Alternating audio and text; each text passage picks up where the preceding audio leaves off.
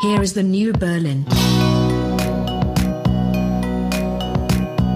Hier ist das neue Berlin.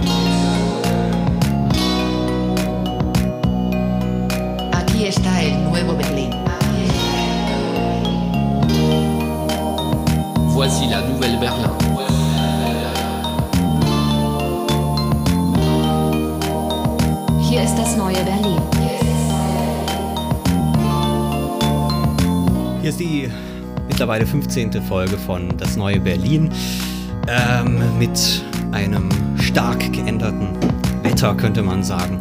Am Freitag äh, konnte man den Berliner Sommer noch wunderbar genießen, nochmal äh, einen der vielen Brandenburger Seen springen, äh, nochmal schwitzen unter dem T-Shirt. Und dann war innerhalb von wenigen Tagen, heute haben wir Sonntag, Stunden würde ich äh, sagen. oder Stunden sogar, äh, äh, war das dann ganz, ganz schnell vorbei und plötzlich ganz kalt.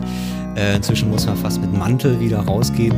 Am besten heute an diesem Sonntag äh, gar nicht rausgehen, äh, weil es nämlich schon den halben Tag regnet und wirklich sehr, sehr ungemütlich ist. Aber ähm, naja, irgendwie muss man damit leben. Immerhin kann man ja, hat man damit ja etwas, worüber man sprechen kann. Äh, und gewissermaßen äh, wollen wir heute auch darüber sprechen, äh, wie man über das Wetter so redet.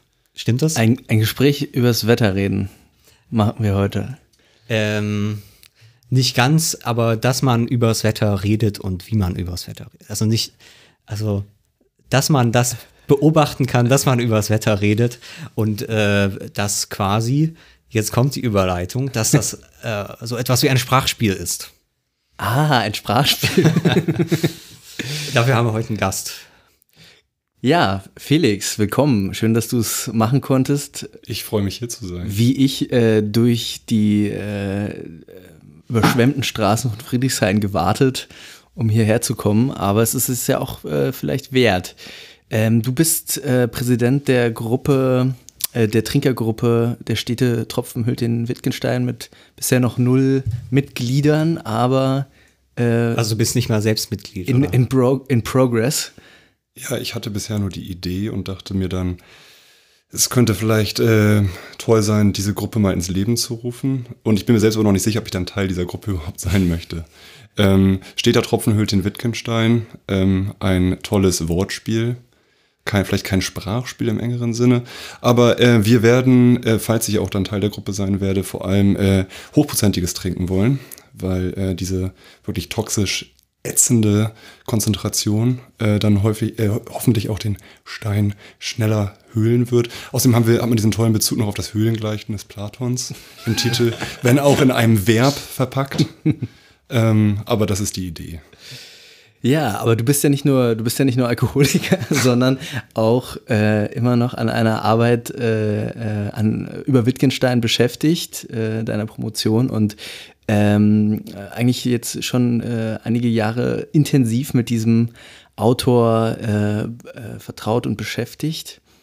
Und insofern auch deutlich qualifizierter über ihn zu reden als wir, muss man dazu sagen. Ähm, ja, Wittgenstein, äh, das ist ja, ähm, ja einer der größten Philosophen äh, des 20. Jahrhunderts, vielleicht auch insgesamt ein irgendwie ein etwas äh, schwer einzuordnender Typ, irgendwie exotischer Charakter, viele Anekdoten. Wir haben vor der Sendung schon ein bisschen was angesprochen. Äh, gleichzeitig Autor zweier äh, einschlägiger Werke, die in keinem Bücherschrank fehlen dürfen, der, der Traktatus und die philosophische Untersuchung, Traktatus Logico äh, Philosophicus, äh, ist es richtig? Ja, das ist korrekt. Wobei man äh, es auch äh, einfach nur mit dem deutschen Titel halten kann, logisch-philosophische Abhandlung. Ah ja. Dann hat man äh, weniger diesen starken Bezug oder eindeutig ähm, in den, im, im Vordergrund stehenden Bezug auf Spinoza.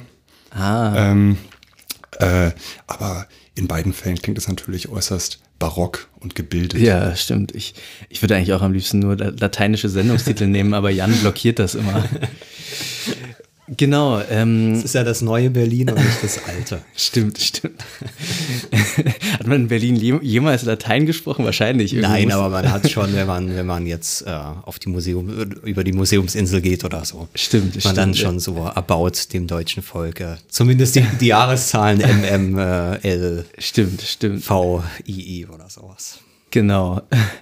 Ja, nee, äh, aber lassen, lassen wir uns äh, nicht äh, vom Thema abschweifen. Im Prinzip äh, gut, über Wittgenstein kann man tausend Sachen erzählen, äh, sich mit tausend Problemen beschäftigen. Wir haben uns äh, für die heutige Sendung überlegt, so eins der großen Label mal so ein bisschen abzuklopfen, was äh, auf ihn angewendet wurde, nämlich das Ende der Philosophie, was im Zusammenhang mit seinem Werk diagnostiziert wurde. Ich weiß nicht, ob er selber jemals davon gesprochen hat. Ich nicht explizit vom Ende der Philosophie. Er hat davon gesprochen, dass er ähm, auf der Suche ist nach einer Methode, die es ermöglicht, das Philosophieren abzubrechen. Wobei er äh, in dem Zusammenhang vor allem auf sich selbst Bezug genommen hat. Ich glaube, er spricht in der ersten Person Singular und sagt, das, äh, sagt äh, sinngemäß so etwas wie diejenige Methode, die mir erlaubt, das Philosophieren abzubrechen, ist die die, die, die, die ich sozusagen erschließen möchte. An jeder Stelle, wo ich möchte, sage ich, glaube ich, genau, auch noch, oder? Ja, ja, ja. Ich weiß gar nicht, ob du es hier irgendwo drauf hattest, äh, drauf geschrieben hattest, aber äh, genau, ja.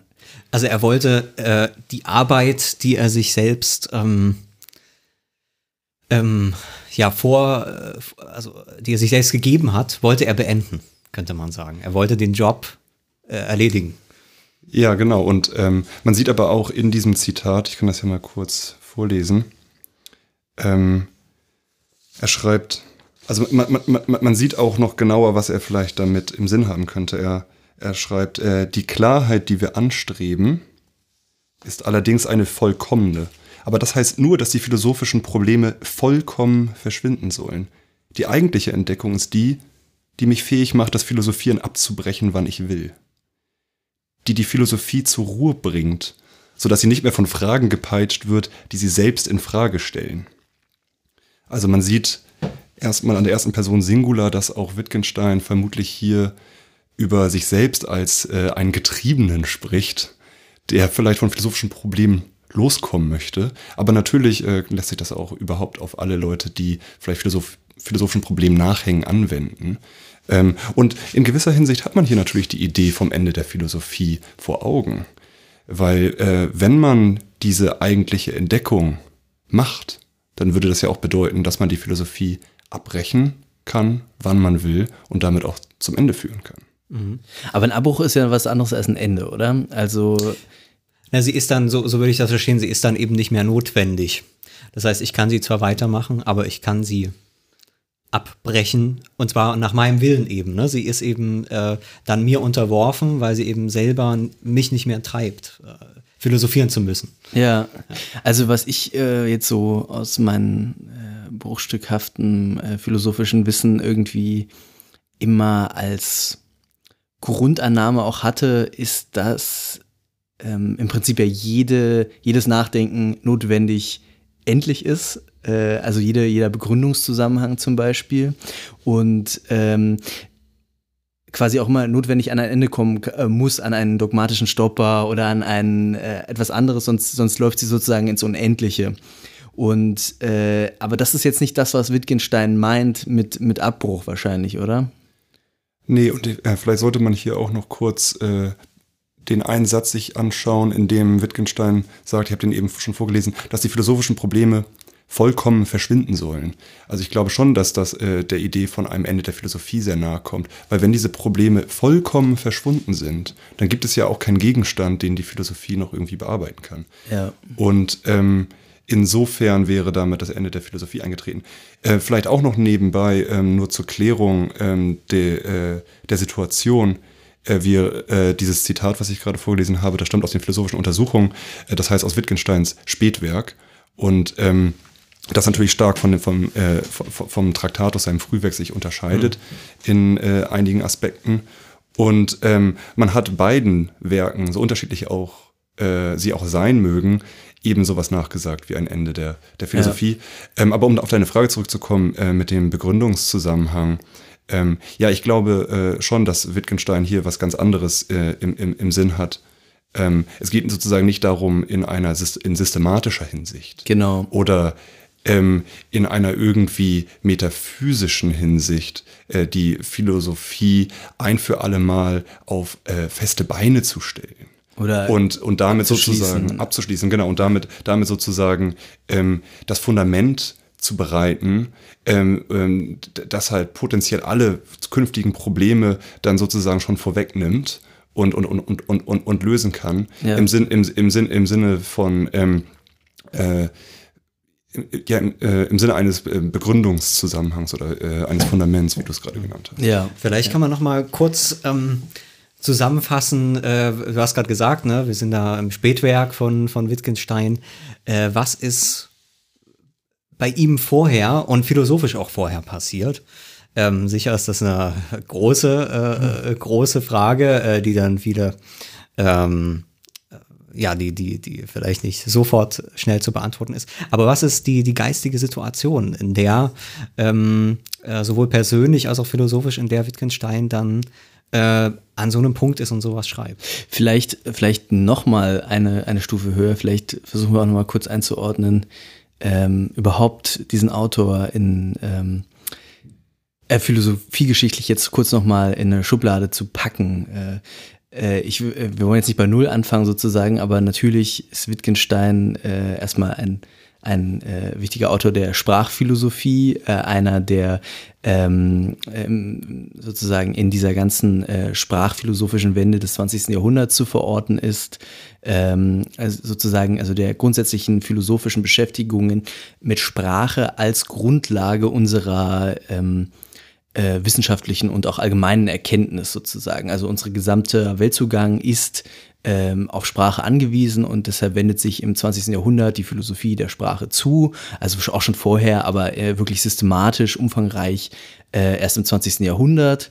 Und ähm, genau, dann gibt es, äh, gibt es da eben die analytische Philosophie, die erstmal versucht, vielleicht willst du auch übernehmen, aber die, ich finde schon, das ist ganz sinnvoll, das nochmal kurz versuchen, dass wir nochmal auf, einen, auf eine Basis kommen, sozusagen, äh, was die analytische Philosophie als eine angelsächsische Tradition, die eben sich mit diesen sprachphilosophischen Problemen im 20. Jahrhundert beschäftigt, was die anfänglich eigentlich als Projekt äh, sich vorgenommen hat und wie dann Wittgenstein daran anschließt. Das ist, glaube ich, äh, auch noch zu klären. Äh, Ja, ähm, man kann, also man kann davon sprechen, dass ähm, im ausgehenden 19. und zu Beginn des 20. Jahrhunderts eine äh, Revolution in der Logik vor allem stattgefunden hat, die ähm, häufig in Verbindung gebracht wird mit den Namen Gottlob Frege und Bertrand Russell und eben auch mit Wittgenstein. Und äh, wenn Wittgenstein in diesem Zusammenhang genannt wird, dann ähm, immer auch als jemand, der von den anderen beiden stark geprägt war, ähm, aber auch über sie hinausgegangen ist und mit den beiden anderen sozusagen als äh, Teil eines Trios gilt, das äh, die analytische Philosophie überhaupt erst ins Leben gerufen hat. Und eine der Grundideen ähm, in dieser Tradition war, dass die äh, philosophischen Probleme eigentlich auf Missverständnissen der Logik unserer Sprache beruhen und dass durch eine logische Analyse der Struktur unserer Sprache philosophische Probleme geklärt werden können. Und ähm, das ist ein völlig neuer Zugang ähm, zu philosophischen Problemen, der in dieser Form geschichtlich vorher noch nicht vorlag. Könnte man sagen, dass da an dem Punkt die Philosophie das erste Mal eigentlich dann wirklich substanziell selbstkritisch wird gegenüber ihren Erkenntnismitteln? Das könnte man so sagen, klar, weil ähm, ähm, aber gleichzeitig bereitet die Philosophie an der Stelle natürlich nicht nur ähm, das selbstkritische Handwerkszeug für sich selbst, sondern auch für andere Wissenschaften. Also diese ähm, Gründungsphase der analytischen Philosophie ähm, gilt auch als Linguistic Turn, der ja bekanntermaßen nicht nur in der Philosophie, sondern auch in anderen äh, universitären Fächern und dann auch gesamtgesellschaftlich äh, eine große Rolle einnimmt im 20. Jahrhundert und den man heutzutage sich überhaupt gar nicht mehr wegdenken kann. Ähm, man sieht das, äh, also man, man sieht es in, in, in der gesamten Geistesgeschichte des 20. Jahrhunderts, dass diese Reflexion auf Sprache eines der vorherrschenden Momente ist, um überhaupt sich selbst ähm, als Gesellschaft, als Individuum einzuordnen in einen größeren Zusammenhang und auch das eigene Denken in Frage zu stellen.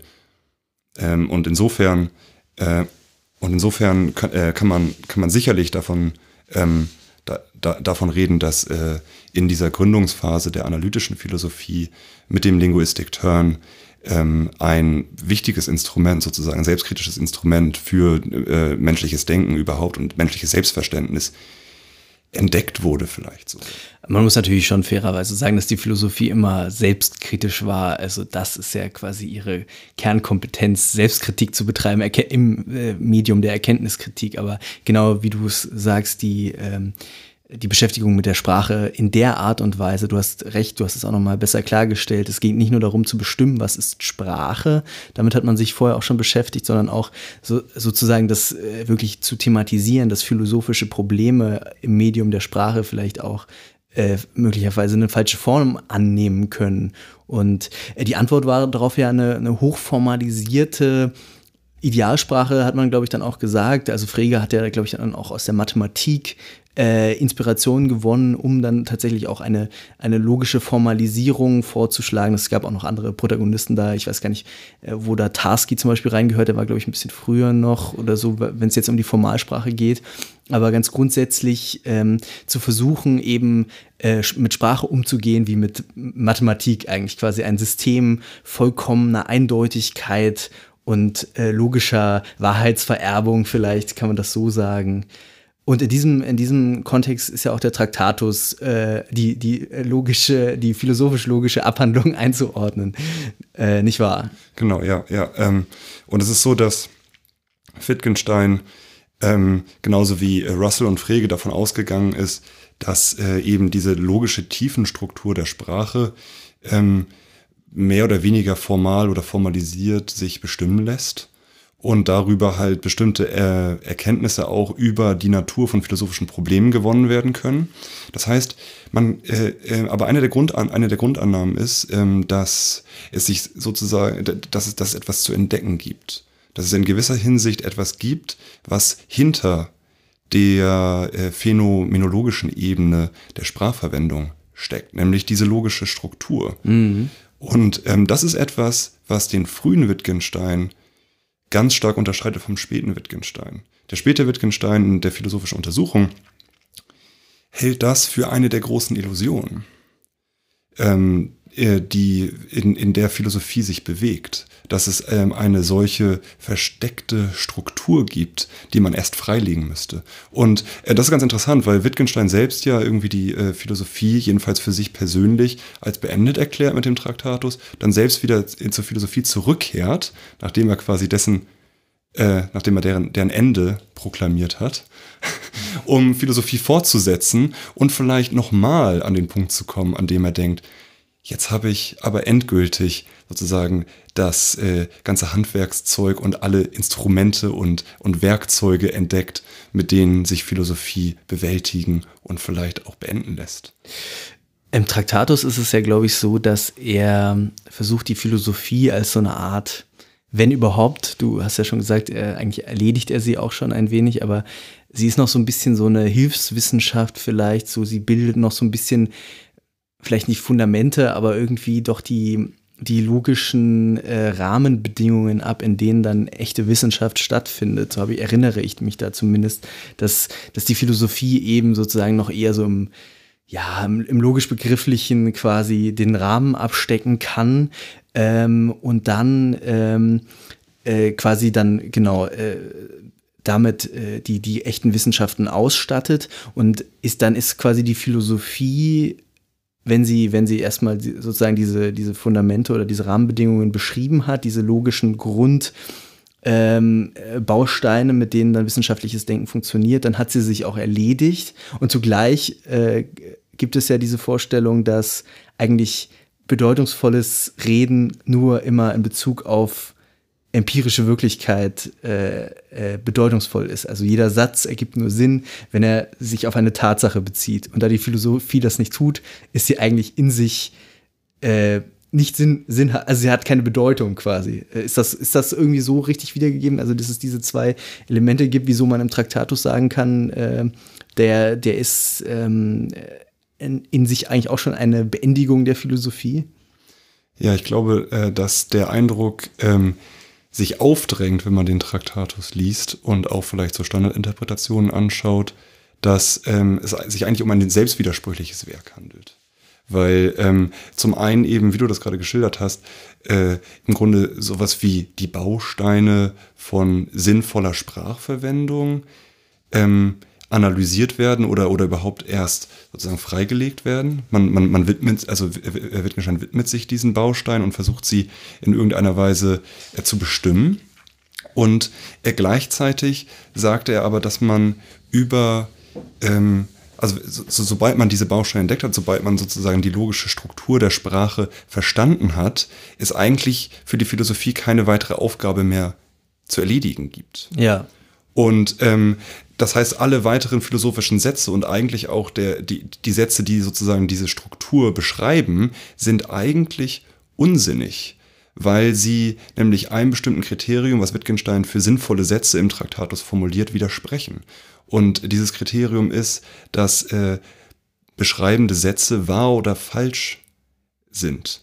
Entweder oder. Es, es mhm. handelt sich um diese so eine These der Bipolarität. Mhm. Und wenn aber ähm, eine bestimmte äh, logische Struktur der Sprache die Repräsentation von Wirklichkeit überhaupt erst ermöglicht, notwendig ist, um, um, um sozusagen diese Repräsentation zu vollführen, dann ähm, kann sozusagen, können diese logischen Sätze selbst oder, diese, oder die Sätze der Philosophie, die, die sozusagen diese logische Struktur ausdrücken, können nicht wahr oder falsch sein, weil ja, sie ja notwendig ja. wahr sind und somit sind sie unsinnig.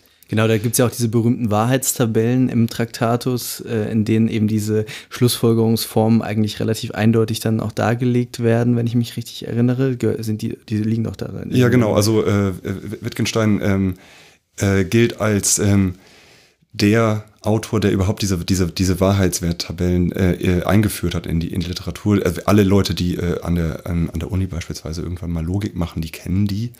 Ähm, und nicht nur in der Hinsicht äh, war, war, war äh, der Traktatus irgendwie ein bahnbrechendes Werk, auch ähm, die einzelnen Sätze durchzunummerieren und damit sozusagen so eine Art äh, Struktur vorzugeben, die auch ähm, verdeutlicht, mit welchem Gewicht die einzelnen ähm, ähm, Sätze zu lesen sind in diesem, in diesem Buch, das war äh, etwas, was danach sehr, sehr einflussreich war. Ja, das machen ja Logiker eigentlich teilweise heute noch, oder? Also, ja, ja. die sind ja nicht äh, viel belehrt worden dann äh, durch spätere Werke, oder? Also ist mein äh, von außen Eindruck. Die, die, Paragraphen kommen aber ja äh, dann ja eher aus so einer Art ähm, juristischen Text, äh, könnte man sagen. also der, der versucht das dann abzustecken. Ähm, meine Frage zu dem, zu dem Werk wäre dann, ist es nicht, und, und daraus entsteht dann auch diese, diese Widersprüchlichkeit, diese Selbstwidersprüchlichkeit, ist es nicht der Versuch, dann Sprache also die Philosophie eigentlich zu einer empirischen äh, Disziplin zu machen, äh, mit, mit der Behauptung, der, der Gegenstand ist die Sprache und diese kann eben als ein empirischer Gegenstand erforscht werden in ihrer Struktur. Plus natürlich die Behauptung, äh, dieses empirische Projekt kann dann aber auch zum Abschluss gebracht werden, indem eben äh, die Eigenschaften äh, der Sprache, die logischen Eigenschaften, das wäre quasi ähm, dort, die, dort, die, dort die empirische Struktur dieser Sprache, im Gegensatz zu irgendwelchen mathematischen Verteilungen oder was auch immer, wäre das dort die Logik. Ähm, dies kann eben zum, zum Abschluss gebracht werden. Aber eben, das ist das Problem, glaube ich, ähm, die, die, die Beschreibungssprache oder die, die Forschungssprache ähm, entspricht selbst dem Gegenstand. Ähm, was anders ist, als, als wenn ich jetzt, ähm, ich kenne es dann aus der Soziologie, ne, äh, wenn ich einen Fragebogen mache und sage, ich mache die Statistik und, und äh, so und so viel Prozent der Leute haben dies und das gesagt, ähm, da habe ich in dem Fall eine andere Sprache als die, die im Interview stattfindet. Und damit habe ich quasi diese Trennung. Ich kann hier schön meine Statistik machen und ähm, äh, der Fragebogen läuft aber auf einer anderen Ebene. Und damit habe ich das getrennt und kann das eben empirisch, also das ist dann diese Empirizität dieses Gegenstands, die wird so quasi äh, hergestellt, ohne dass ich große Probleme habe. Äh, das ist in dem Fall jetzt der Sprachphilosophie nicht ganz so einfach.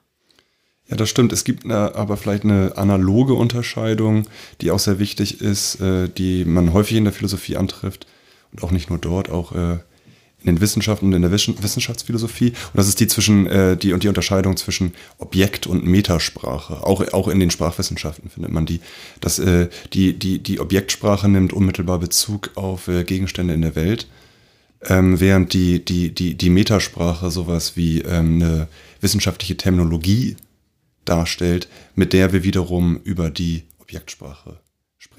Ich glaube, die Informatiker haben das auch, oder? Kann das sein? Ja, ja, das, ist, das, das, das, das liegt im Grunde immer dann vor, wenn man äh, sozusagen eine Sprache zweiter Ordnung erfindet. Und das kann in allerlei äh, Systemen äh, ähm, äh, sozusagen passieren.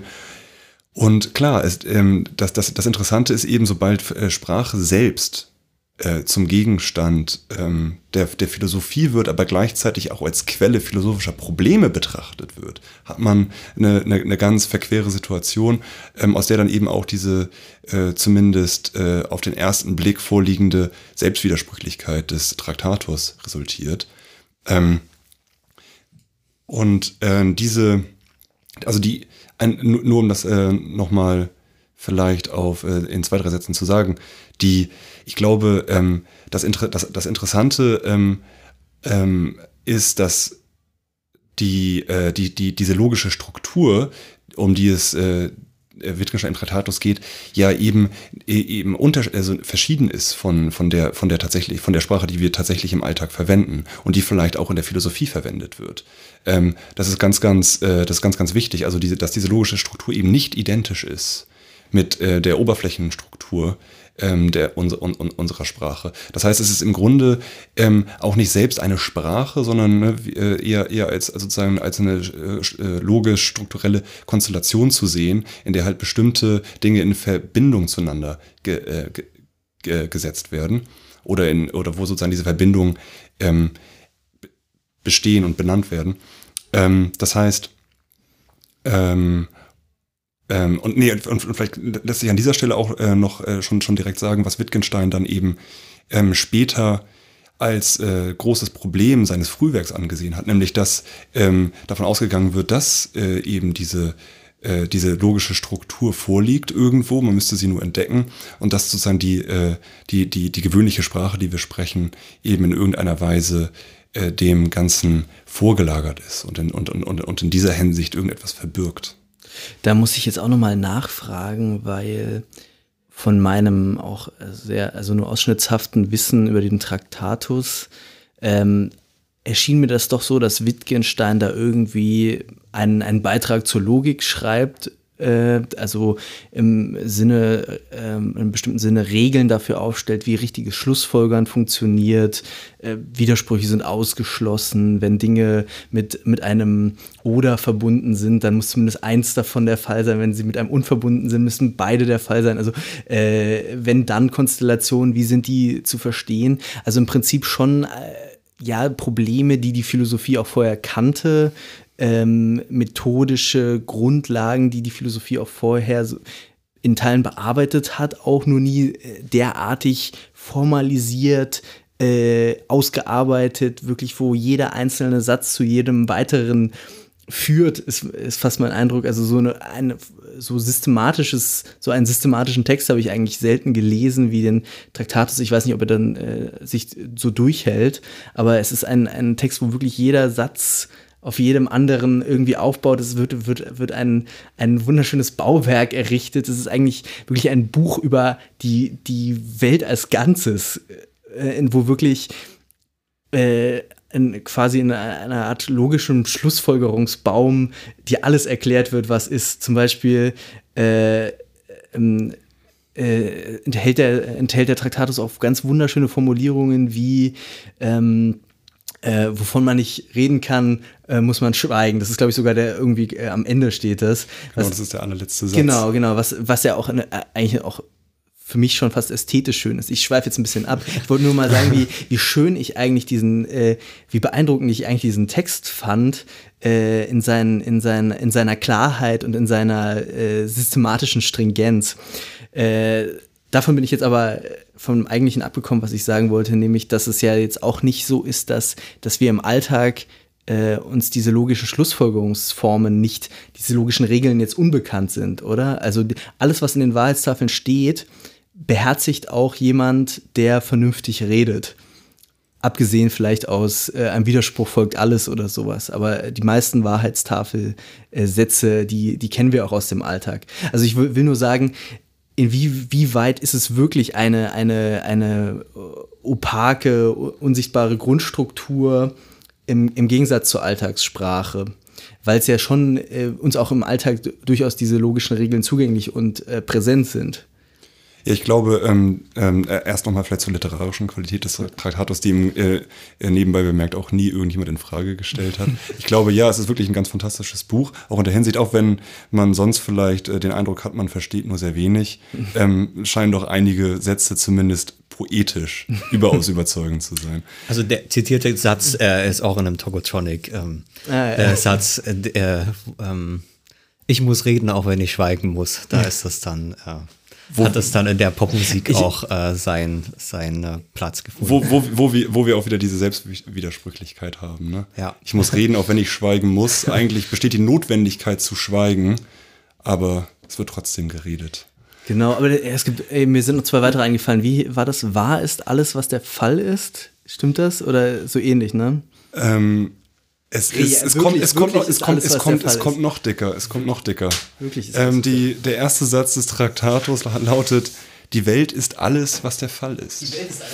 Und Genau. Ja, ähm, ja, ja. neb- neben, äh, neben einem Bezug auf Schopenhauer, der ja hier eindeutig ist, der ja ähm, behauptet hat, die Welt sei Wille und Vorstellung. Ja. Die Welt ist, setzt sich sozusagen aus diesen zwei Dingen zusammen, um das möglichst allgemein zu halten, was auch immer das dann bedeutet.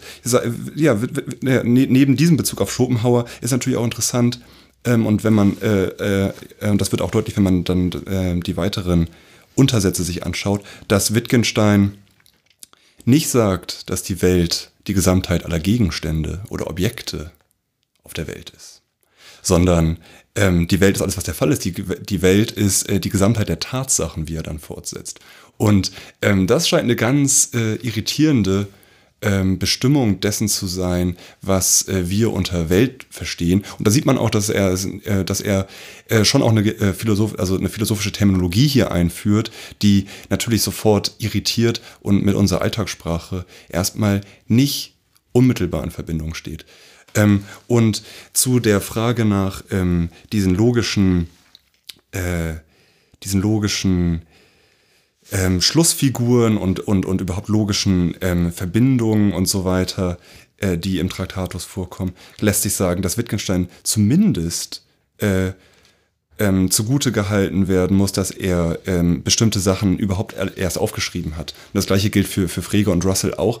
Aber es war eben in keiner Wei- Weise irgendwie kodifiziert in irgendwelchen Büchern, wie, wie, wie, wie Logik auszusehen hat, bis auf wenige Ausnahmen. Und vor allem, in, inwieweit das dann sozusagen sich auf, auf, äh, auf Sprache ähm, be- bezieht. Ähm, na klar findet man auch schon bei Kant irgendwie in der Urteilstafel einige dieser Figuren und auch ähm, kennt, kennt, kennt, man die Aristo ja, den aristotelischen Syllogismus Ja, und so weiter. der, ich finde, der ist jetzt äh, nicht, nicht, nicht äh, wesensverschieden, ganz grundsätzlich. Also er ist, er ist nicht zumindest, es gibt nicht, äh, es ist nicht so, dass es keine Ähnlichkeiten gäbe oder so in diesen. Nee, das ist völlig, das ist ja. völlig richtig. Aber ich glaube, das ist eben genau auch das, worum es ähm, dann Wittgenstein und äh, Russell und auch Frege ging. Es ging eben darum, das wirklich auch, äh, also wirklich relativ systematisch auch nochmal zu zeigen, was wirklich ähm, alle relevanten ähm, logischen Schlussfiguren sind. Ähm, es wird ja auch von Junktoren gesprochen. Das ist dann irgendwie äh, eine, eine Oder-Verbindung oder eine Und-Verbindung. Ähm, und ich glaube, das ist einfach, äh, das, das, das, das verdeutlicht nur nochmal, ähm, worum es äh, all diesen Vertretern der frühen analytischen Philosophie ging, nämlich all das eben nochmal zu Papier zu bringen und dann eben auch philosophisch einzusetzen. Und du hast natürlich aber auch völlig recht, dass äh, jemand, der schlüssig argumentiert, im Grunde immer auch ein gewisses implizites Wissen von diesen äh, Figuren und Verbindungen hat. Ja. Ich würde vielleicht noch mal äh, fragen, das läuft ja dann eigentlich parallel zur, ähm, naja, zur, zur, äh, zur Entwicklung des Computers. Ähm, also der Computer ist ja das Wesen, wenn man das mal so bezeichnen will, äh, was tatsächlich in solchen Sprachen äh, ähm, denkt, wenn man jetzt mal diesen Begriff nehmen will. Wahrscheinlich denkt er nicht, es, es rechnet ja. Aber zumindest äh, ist es ähm, letzten Endes die Aufgabe der Programmierung, ähm, Probleme, die sich aus, äh, aus der Welt ergeben, in so eine Sprache zu übersetzen. Und eine Programmiersprache, äh, also jeder, der schon mal eine Programmiersprache ähm, gelernt hat, lernt auch, dass es eben tatsächlich Sprache gar nicht der falsche Begriff ist. Es ist eben tatsächlich eine bestimmte, ähm, eine bestimmte Art, ähm, bestimmte Sachen auszudrücken und zwar eben auf eine formale Weise, die, die immer geschlossen ist, die immer ein Ergebnis haben muss, äh, die quasi eine Art von Versprachlichung von Mathematik ist letzten Endes. Äh, und wenn man jetzt Informatik studiert, dann, dann äh, besteht das im Wesentlichen darin, das zu verstehen, ne? diese, diese Mathematik, die da drin steckt, aber das gleichzeitig in so, in so eine formale Sprache zu übersetzen, die verständlich ist in dem Fall sowohl für Menschen als auch für Computer und, und darüber sich dann eben Prozessoren und ähm, Menschen, äh, die an irgendeinem Interface sitzen oder was auch immer, äh, verständigen können. Ähm, also diese Idee ist er eigentlich analog äh, äh, dann in dem Traktatus entwickelt. Allerdings natürlich dort mit, mit der ähm, ja, mit der, mit der anderen Note, dass man hier nicht ähm, sich eine Sprache ausdenken will, äh, mit der Computer dann äh, gut rechnen können, beziehungsweise über die Computer eben äh, sprachliche Befehle dann umrechnen können in, in äh, einfache Mathematik, ähm, sondern äh, die Vorstellung, dass man mit dieser Programmiersprache, mit dieser formalisierten Sprache tatsächlich eben die Welt beschreiben könnte. Ähm, wo ich aber auch sagen würde, das ist auch eine Idee, die man immer wieder mit Beginn auch des Computerzeitalters immer da auch irgendwie drin steckt, dass das alles irgendwie abbildbar sein müsse äh, in, in formalen Sprachen. Äh, ist das tatsächlich in dem Fall so eine, so eine ähm, ja so ein Weltgeist, der da, der da voranschreitet, sowohl auf so einer technischen Ebene. Ähm, also da beginnen ja, würde ich sagen, so die ersten, ähm, ersten Überlegungen, ähm, äh, die dann Zuse, ich weiß gar nicht mehr, wann Zuse war, irgendwann 20er, 30er Jahre, dann wirklich auch die ersten Maschinen, die da so halbwegs anfangen. Und dann aber parallel eben auch die Philosophie. Kann man das so sagen? Oder? Ich glaube, ja, ich glaube schon, dass es da gewisse Verbindungen gibt, weil ähm, ich glaube, äh, das Entscheidende ist ja in, in, in beiden Fällen, ob das jetzt, ähm, um die logische Formalisierung der Alltagssprache geht oder vielleicht auch der Wissenschaftssprache oder der Sprache in der Philosophie oder ob es um Computer geht, äh, die halt in irgendeiner Weise die Welt repräsentieren sollen oder irgendwelche Daten, die aus der Welt äh, kommen, verarbeiten sollen. In beiden Fällen gibt es die Idee, dass man, dass man, dass man das, äh, ja, dass es sozusagen eine Struktur gibt, in die man das übersetzen kann, ähm, die sozusagen beides, ähm, beides verknüpft ähm, oder, überhaupt Verknüpfungen herstellt und dann vielleicht auch erkennt und ausrechnen kann und so weiter. Und die transparent ist vor allem, ne? Die, die genau, die, die, die, die, verständlich ist. Und ich glaube, im Grunde genommen ist das Ganze eine ähm, Reaktion oder vielleicht auch äh, in diesem Zusammenhang äh, könnte man von einem logischen Schritt äh, äh, sprechen, der, der gemacht wurde, hin von äh, überhaupt der prognostischen Kraft mathematischer Modelle von den Naturwissenschaften, dann nochmal hin zu, zu, zu, Computer. Also ich meine, klar, da gibt es natürlich noch, noch viele auch technologische Fragen, die im, im Fall des Computers da dranhängen. Aber im Grunde genommen ist das alles ähm, Resultat und Ausdruck einer ähm, Bewegung, die im Grunde die ganzen neuzeitlich, die, die ganze neuzeitliche Naturwissenschaft bereits bestimmt. Ne, ähm, ne, man hat halt irgendwie mit, mit, mit, mit Newton und ähm, Galileo eben erkannt, dass äh, mathematische Modelle eine unglaublich starke Erklärungskraft haben. Und dieses explanatorische Potenzial dann fortzuführen und weiter irgendwie zu, zu nutzen, ähm, das äh, wird dann eben im 20. Jahrhundert auch nochmal ganz deutlich äh, mit, dem, also mit der Heraufkunft der Computer. Hm. Ist vielleicht so eine Reaktion darauf, dass die meisten anderen Wissenschaften, wie du schon sagst, mit Mathematik arbeiten konnten. Die hatten das Problem nicht. Jetzt wird entdeckt, uns fehlt die Mathematik. Wir, wir, brauchen, wir brauchen eigentlich auch sowas wie Mathematik. Bei uns ist das Problem vertrackter, weil wir können auf Sprache nicht verzichten. Wir können, also wenn wir jetzt äh, Philosophie mit Mathematik machen wollen, dann machen wir keine Philosophie mehr. Das heißt, wir müssen die, die Sprache irgendwie so ähm, zu so einer Art von Mathematik zumindest machen, äh, so dass wir arbeiten können. Ja, genau. Und im, im Grunde genommen findet da ähm, historisch betrachtet auch eine Angleichung der Philosophie oder der Versuch einer Angleichung der Philosophie an die Mathematik statt oder die Naturwissenschaften, die Methoden der Naturwissenschaften. Und das ist äh, ähm, auch einer der Gründe, warum ähm, dann als Reaktion auf den Traktatus ähm, im sogenannten Wiener Kreis ähm, viel darüber gesprochen wird, was die Rolle der Philosophie eigentlich ist. Und da kommt auch die, da kommt auch die Idee auf, dass die Philosophie eigentlich so etwas wie die eine Hilfswissenschaft darstellt und ähm, eigentlich auch beendet worden ist in ihrer ursprünglichen Form durch Wittgenstein und eben durch die Erkenntnis, dass die meisten philosophischen Fragen und Probleme eigentlich bloß Scheinprobleme sind. Also keine Probleme, auf die man in der gleichen Weise wie auf naturwissenschaftliche Probleme ähm, eine, eine Antwort geben kann, eine eindeutige Antwort. Und ähm, das, ist, das, ist, das, das ist auch ganz interessant. Also insofern wurde die, wurde die Philosophie ähm, zu, äh, zu, zu, zu Beginn des 20. Jahrhunderts, aber auch, auch, schon, auch schon früher, ja auch stark unter Druck gesetzt durch diese Erfolge in den Naturwissenschaften. Mhm. Ähm, und in gewisser Hinsicht kann man eben auch äh, dieses, diese, diese Versuche in der analytischen Philosophie zu Beginn des 20. Jahrhunderts ähm, als eine Reaktion darauf ver zu, äh, verstehen, dass eben auch äh, von, einer, von einer logischen Struktur ausgegangen wird, ähm, die äh, in, im, sozusagen hinter den Phänomenen liegt, ähm, aber die sich in irgendeiner Weise bestimmen lässt, über die sich äh, reden lässt und dann kommt man ähm, auch vielleicht gewissen Idealen nahe, die in den Naturwissenschaften schon seit längerem zu größten Erfolgen führen. Das war sozusagen der Geist, in dem diese gesamte äh, frühe analytische Philosophie stand und äh, offenbar kulminierte dieses Denken ja auch mehr oder weniger in dem äh, Werk des Traktatus äh, und dieser wunderbare hochlogische, systematische, sprachlich schöne Text wurde nun von Wittgenstein, der ja ähm, die Philosophie nun äh, für relativ ähm, vollendet empfunden hat, erstmal äh, äh, einige Jahrzehnte später, wenn ich mich jetzt nicht täusche, oder ähm, auf jeden Fall einige Jahre später, äh, dann durch ein weiteres Werk ersetzt, das das genaue Gegenteil ist. Nicht nur inhaltlich, sondern auch formal eine lose Sammlung von Aphorismen, könnte man fast sagen. Nein, das stimmt nicht, aber eine, eine Aneinanderkettung äh, von Kurzüberlegungen, Tagebuchnotizen, könnte man fast denken, die irgendjemand notiert hat und später in Buchform bringen möchte, aber stattdessen äh, einfach so gedruckt hat.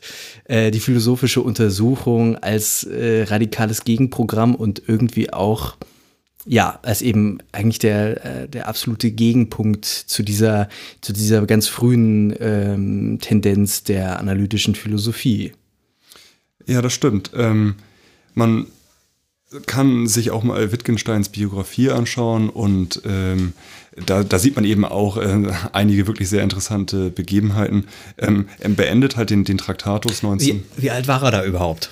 Er war, er war, äh, Wittgenstein ist 1889 geboren, war also sehr, sehr jung, als er den Traktatus 1919 veröffentlichte. Ähm, und er hat den Traktatus auch äh, in Teilen, vielleicht sogar in großen Teilen im Schützengraben äh, im Ersten Weltkrieg geschrieben. Echt? Ähm, auch noch eine, eine, eine, eine, sehr, eine sehr interessante Tatsache nebenbei. Mhm. Und er beendet dieses, er beendet dieses Werk äh, dann halt äh, in seinen Zwanzigern mit dem äh, wirklich schlagkräftigen Satz, wovon man nicht sprechen kann, darüber muss man schweigen. Hat sich dann selbst in Schweigen gehüllt, weil er dachte, er hätte alle wichtigen philosophischen Probleme im Wesentlichen gelöst, ist Gärtner geworden, war zeitweise als Architekt aktiv. Muss ähm, vielleicht dazu sagen, dass er auch sehr, sehr reich war. Das heißt, er hatte nie wirklich, ähm, äh, wie das in anderen Biografien ist, er musste jetzt auch nie irgendwie eine Professur oder sowas annehmen, um äh, seine, seine Miete zu zahlen. Das stimmt, genau. Er war ähm, in der Hinsicht sehr privilegiert, entstammte einer reichen ähm, Wiener Familie und ähm, hatte in, insofern äh, nicht die Sorge, wie sie vielleicht äh, andere aus dem äh, vielleicht intellektuellen Leben damals kannten. Und ähm, er hatte, er, er, hat sich dann, hat aber dann, äh, wie, wie, bereits angedeutet, er hat dem äh, intellektuellen Leben abgeschworen für einige Zeit. Ähm, äh, dann aber 1927, 28, 29 langsam seinen Weg wieder zurückgefunden, könnte man sagen, in die Philosophie und ähm, hat äh, sich mit dem Traktatus in Cambridge, wo er vorher schon mit Russell gearbeitet hatte, promovieren lassen. Ähm, und dann, so, so, sehen es zumindest einige, seine Frühphilosophie auf den Kopf gestellt oder zumindest mit einigen ähm, Irrtümern, denen er selbst erlegen war, nochmal gründlich aufgeräumt. Und äh, er ist völlig abgerückt von dieser Idee einer ähm, logischen Analyse, die irgendwie in die Tiefe geht ähm, und hat sich hingewendet zur praktischen Zusammenhängen des menschlichen Lebens, in denen Sprache eben auch eine besondere Rolle spielt. Und hier führt er dann eben auch den Begriff des Sprachspiels ein. Also zu Beginn der äh, oder in, in, in, äh, ja, zu Beginn der 30er Jahre kehrt er eben zurück in die Philosophie und äh, unterrichtet in Cambridge. Und in dieser Zeit entwickelt er bestimmte Begriffe, die dann seine Spielphilosophie prägen werden. Und einer dieser Begriffe ist eben der Begriff des Sprachspiels, der hervorhebt, dass Sprache äh, eine, eine Tätigkeit ist, die mit anderen Tätigkeiten zusammenhängt. Und es wird eben auch eine Absage erteilt an die reine repräsentationale Funktion von Sprache. Im dem Traktatus ging es vor allem darum, wie ähm, äh, Zusammenhänge in deskriptiven Sätzen ausgedrückt werden. Also wie sozusagen mhm. die Welt beschrieben wird, wie, wie Tatsachen äh, sprachlich aufgespießt werden, könnte man sagen. Während äh, die philosophische Untersuchung diesem Primat des Beschreibenden dann ähm, quasi versucht nachzuweisen, dass es ähm, unrechtmäßig sozusagen diese Vorrangstellung ähm, für sich beansprucht, dass Sprache eben sehr, sehr viel mehr ist als einfach nur eine Repräsentation von Wirklichkeit.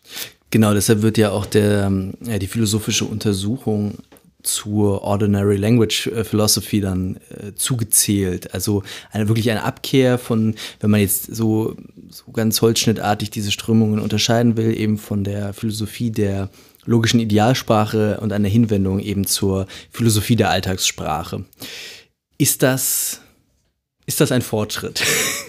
ist das irgendwie, ähm, jetzt hatten wir diese wunderbare logische Idealsprache, sind sozusagen von den ganzen Hirngespinsten der tausendjährigen Philosophie befreit worden, weil wir endlich gemerkt haben, äh, Sprache, Sprache aufs Repräsentationale runtergebracht, aufs Empirische runtergebracht, aufs Überprüfbare runtergebracht, äh, erspart uns diese ganzen, diesen ganzen Hokuspokus mit äh, Gott und der Welt als solchem und den Dingen an sich, sondern äh, wir, haben, wir haben eigentlich alles erledigt und jetzt äh, sozusagen der Rückfall in die Alltagssprache, wo, wo Unwissen und äh, Aberglaube herrscht. Was ist da los? Ja, ich glaube nicht, dass man das unbedingt als einen Rückschritt begreifen muss. Ähm, Wittgenstein jedenfalls. Wittgenstein jedenfalls äh, sah das gar nicht so.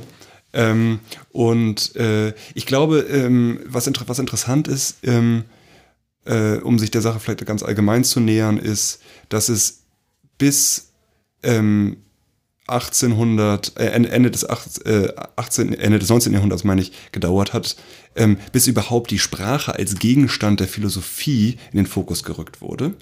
Dann eben aber äh, nach einer Idealsprache gesucht wurde, dass dann äh, geschaut wurde, was irgendwie die logische Struktur der, der Sprache ist, die sozusagen dem Ganzen unterliegt, was wir äh, oder dem, dem, dem Ganzen sozusagen das Fundament bereitet, was wir so im, im, im Alltäglich eben sprachlich verzapfen und auch in den Wissenschaften. Ähm, und dann hat es nochmal einige Zeit gedauert, um diese gewöhnliche Sprache, die Ordinary Language Philosophy ins Leben zu rufen. Also das heißt, es gab dann noch, also man könnte es auch als einen weiteren Fortschritt begreifen. Sprache wurde plötzlich in einen größeren äh, Zusammenhang, äh, praktischen Zusammenhang gestellt und das war neu. Hm. Das war ein Zugang zu philosophischen Problemen und vielleicht auch ein Zugang ähm, zum menschlichen Leben ganz allgemein ähm, eine, eine, eine Reflexionsmöglichkeit, die in dieser Weise vorher noch nicht genutzt wurde, noch nicht ausgeschöpft wurde und ähm, dadurch eben auch nochmal die Perspektive völlig verschoben hat. Kann man vielleicht auch sagen, dass das dann eben die erste wirklich wieder eigene Leistung war, wenn du vorhin gesagt hast, die, die Philosophie wurde mehr durch die Naturwissenschaft unter Druck gesetzt und man kann sagen, dass diese ja diese Frage der, der, der logischen Strukturen, die ich über formale Sprachen dann äh, irgendwie behandelt kann, behandeln kann, dass das äh, eben nur eine ja nur nur nur eine Nachholbewegung zu den zu den Naturwissenschaften war, die natürlich das 19. Jahrhundert ähm, jetzt als als philosophische Vorstellung auch erfunden und und dominiert haben. Ähm, äh, war das dann, also hat sich, also hat sich dann die Philosophie auf diese Weise vielleicht wieder emanzipiert und äh, hatte diesen Druck nicht mehr. Vielleicht kann man auch sagen, dass das wäre natürlich die Frage, ist der, also sowohl biografisch Wittgenstein als auch philosophiegeschichtlich ähm, hat man einfach gemerkt, okay, das wir brauchen das ja irgendwie doch auch nicht. Also vielleicht auf so eine Weise, ja, das ist irgendwie nice to have, aber äh, ähm, abgeschlossen hat es das jetzt nicht, weil die Welt eben ist eben nicht nur das, was die Naturwissenschaft im 19. Jahrhundert mal behauptet hätte, dass das die Welt wäre. Ja, ich glaube, man kann äh, das durchaus auch als ein, eine Errungenschaft betrachten, dass äh, eben die Philosophie nochmal neu profiliert werden konnte durch, durch, durch den späten Wittgenstein und auch durch andere Philosophen im 20. Jahrhundert gegenüber den Naturwissenschaften. Weil ähm, natürlich war die Philosophie stark unter Druck geraten, das darüber haben wir ja vorhin schon gesprochen. Und ja, nun ist es so, dass ähm, Philosophie natürlich ähm, vor allem als äh, eine Arbeit am Begriff oder auch ähm, am Verständnis und Selbstverständnis des Menschen und der Welt ähm, äh, natürlich nicht völlig überflüssig geworden ist, nur weil es eben, eben naturwissenschaftliche Zugänge zur Welt gibt. Und ähm, Wittgenstein äh, kann durchaus, glaube ich, so gelesen werden, dass er die, die, dass er, dass er die Philosophie rehabilitiert. Ähm, und äh, genauso wie andere im 20. Jahrhundert eben nochmal neu akzentuiert, worum es der Philosophie geht oder gehen sollte, nämlich um den Menschen als äh, handelndes und, und, und, und praktisches, praktisch orientiertes, denkendes Wesen in einem, in einem Zusammenhang, in dem dann eben auch bestimmte Fragen auftauchen, die einer äh, Beantwortung ähm, ja, die nach einer Beantwortung schreien, die irgendwie nach, nach, nach einer Auseinandersetzung schreien. Und eigentlich kann man auch sagen, dass äh, Wittgenstein hier eine gewisse, ähm, eine gewisse Tradition fortsetzt, die man bei Nietzsche äh, schon findet. Nämlich, dass, äh, der, dass, dass viel stärker noch eben ähm, der, der Mensch als biologisch, kulturelles Wesen in den Blick gerückt wird, was eben halt auch unglaublich anfällig ist für Illusionen. Und eine der großen Illusionen, ähm, ist eben, dass zum Beispiel sowas wie eine kristallklare logische Struktur der Sprache existiert.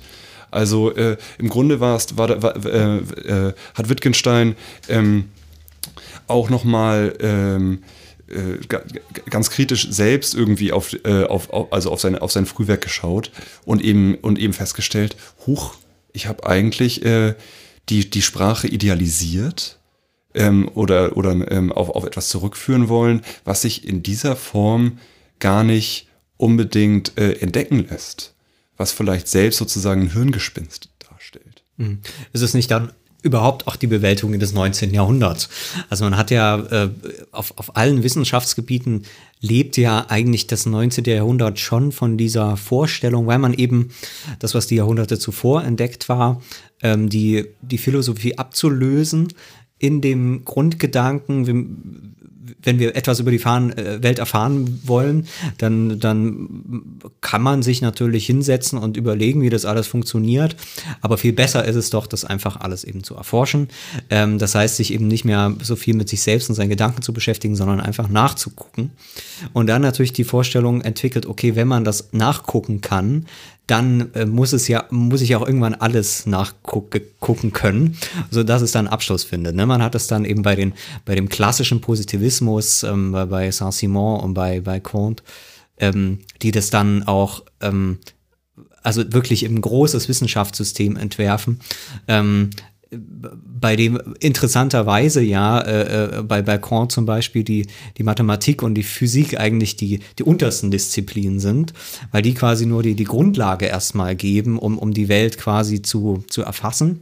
Und, und dann aber der, der Gedanke, dass sich das dann eben stufenmäßig aufbaut, bis, bis hin bei Kant dann natürlich die Soziologie ganz oben, ähm, die dann als, als so eine Art Königswissenschaft auf der Mathematik und allen anderen Wissenschaften fußend die, die ganze Welt quasi in dem Fall dann steuerbar macht macht natürlich. Ne? Das ist dann irgendwie noch der, der philosophische Gedanke. Ähm, und ich glaube, so auf, auf allen Ebenen, man hat auch zum Beispiel um die Jahrhundertwende, ähm, da kenne ich mich aber nicht genau aus, gibt es ja die, die Krise der Mathematik auch, ne? wo dann, wo dann die, die Angst, die große Angst eigentlich entsteht, dass jetzt die Mathematik zu einem Ende kommt, ähm, weil man, weil man denkt, ähm, äh, ja, dass es, dass es jetzt Schluss ist. Und ich würde sagen, so auf, auf verschiedenen, verschiedenen Wissensgebieten hat man eben das als diese, als diese, ja, so, so Grund, Grundstruktur des 19. Jahrhunderts, beziehungsweise des Denken des 19. Jahrhunderts. Ähm, ist das nicht auch das, dass man, dass da erkennt, dass diese Epoche, ähm, die man jetzt vielleicht einfach als Positivismus des 19. Jahrhunderts ähm, bezeichnen kann, dass ähm, also dass, dass, dass Wittgenstein dann erkennt, dass er diese Epoche eigentlich mit beendet hat, ähm, ohne zu sehen, dass es eben nur diese Epoche war und, und, und, äh, und, und das Bild, was sich diese Epoche von der Welt gemacht hat. Ja, man kann, glaube ich, Wittgenstein schon so verstehen, dass er ähm, sowohl in seinem Früh- als auch in seinem Spätwerk versucht, auch irgendwie eine Erwiderung zu finden auf diesen äh, Positivismus, der eben vor allem naturwissenschaftlich geprägt ist und durch die Naturwissenschaften vorangetrieben wird. Äh, weil ich glaube, er war Zeit seines Lebens immer überzeugt davon, dass uns die Naturwissenschaften keinerlei Auskunft über bestimmte Fragen geben können, keinerlei befriedigende Auskunft jedenfalls. Und ich glaube, das ist eine Intuition, die sehr, sehr viele Menschen teilen, auch nach wie vor teilen. Also äh, eine biologische Erklärung dessen, was der Mensch ist, scheint in keiner Weise auch nur annähernd bestimmte sehr existenzielle Fragen, mit denen sich Menschen tagtäglich herumschlagen, irgendwie aufklären zu können. Ähm, eine irgendwie physikalische Erklärung des Kosmos ist ebenso wenig befriedigend für viele, wenn es um Sinnfragen geht. Ne? Und äh, das ist, das sind, glaube ich, alles Sachen, die auch Wittgenstein äh, immer, immer wieder beschäftigt und auch betont hat. Und ähm, genau deshalb äh, versucht, also ich glaube, er macht das an einigen Stellen auch deutlich. Er macht das im Traktat deutlich, er macht das auch in den philosophischen ähm, Untersuchungen deutlich, dass äh, eben auch an diesem Punkt ein, ein kategorialer Unterschied besteht und auch aufrechterhalten werden sollte, vielleicht sogar, zwischen den Naturwissenschaften und der Philosophie. Die Philosophie hat äh, sozusagen doch auch einen, ähm, beson also einen besonderen Zugang und auch einen besonderen Gegenstand. Und äh, das, denke ich, ist äh, ja sehr, eine, sehr, verbreitete Vorstellung. Wenn man jetzt die philosophischen Untersuchungen ähm, als, als, als Werk auch, ähm, also Leo, du hast es vorhin gesagt, das ist nicht mehr so, äh, nicht mehr wie so eine Art Gesetzestext, äh, sondern es ist ähm, ja fasriger, ähm, ähm, heterogener Material. Ähm, wenn man das mal widersprüchlich um, auch teilweise widersprüchlich, vielleicht, vielleicht auch offen widersprüchlich dann. Mhm. Ähm, das ist ja, würde ich sagen, dann die, die Nietzsche-Tradition auch, ne, Stimmt, ne, weil der, Nietzsche ja, ja, der erste ist, der da, der da ähm, eben mit dem Hammer philosophiert, ne, wie er es eben so schön, äh, so schön sagt. Der Hammer redet, hieß mal irgendwie Kapitel. redet, genau. Ähm, äh, bei Nietzsche ist es, würde ich sagen, eher noch was, ähm, was, was sehr, sehr Spielerisches. Ne? Er hat da ja auch einfach eine große Freude dran, ohne das noch wirklich zu systematisieren, weil er eben tatsächlich erstmal ein Zerstörungswerk macht und zwar auch ohne sich an irgendeiner Stelle äh, ähm, ähm, dafür entschuldigen zu wollen. Ne? Also er, er, ist eben erstmal der Zerstörer. Ähm, das ist ja dann eben ein paar Jahrzehnte später schon ein bisschen anders. Ähm, da ist dann Nietzsche auch schon eben lange her. Ähm, oder bisschen, bisschen zumindest her. Ähm, wie würde man jetzt dieses Werk äh, in, in diesem Kontext ähm, beschreiben, umfassen? Also natürlich formal, aber auch vom, vom Aufbau her, von der Idee. Ja, ich glaube, dass äh, Wittgenstein in seinem Spätwerk auch eigentlich in erster Linie eine sehr kritische Agenda hat. Also in keiner Weise irgendwie konstruktiv wirken möchte. Also er ist eben auch kein, er ist eben auch kein systematischer Philosoph. Er ist auch ähm, genauso wie Nietzsche eben ein überzeugter Antimetaphysiker und, und, und, und glaubt, dass die Metaphysik im Wesentlichen aus, äh, auf, auf Missverständnissen und Verwirrungen beruht und, und, und Illusionen, die sich die Menschen so machen und Fantasien, die die Menschen so haben. Ähm, und die, ich glaube, diese, äh, dieser, dieser, dieser Stil, in dem Nietzsche schreibt und auch dieser wirklich offene, vignettenartige Duktus des, äh, der, der Untersuchung erlaubt eben auch eine ganz andere Darstellungsweise. Also ja. Wittgenstein sagt in sein, in, im Vorwort zu den, zu den Untersuchungen, äh, die philosophischen Bemerkungen dieses Buches sind gleichsam eine Menge von Landschaftsskizzen, die auf diesen langen und verwickelten Fahrten entstanden sind. Also Fahrten durch ein Gedankengebiet, ähm, sagt er vorher, ne, kreuz und quer nach allen Richtungen, äh, hat er das, äh, versucht er das zu durchreisen, etc. Und ich glaube, ähm, dem überhaupt gerecht zu werden, also sozusagen dem, äh, den, den, den Gedankenbewegungen gerecht zu werden und nicht so sehr zu versuchen, ähm, die Gedanken anzugleichen an irgendetwas anderes. Das ist das Entscheidende. Er geht sozusagen Fragen nach und versucht diesen, ähm, genauso wie, genauso wie Nietzsche vielleicht auch versucht, irgendwie diesen, diesen Fragen selbst ähm, irgendwie Recht widerfahren zu lassen, indem er auch eine besondere Form der Darstellung wählt. Ja. Und sich dabei vielleicht auch nicht so sehr um irgendwie Traditionen und, und, und, und irgendwelche Konventionen kümmert.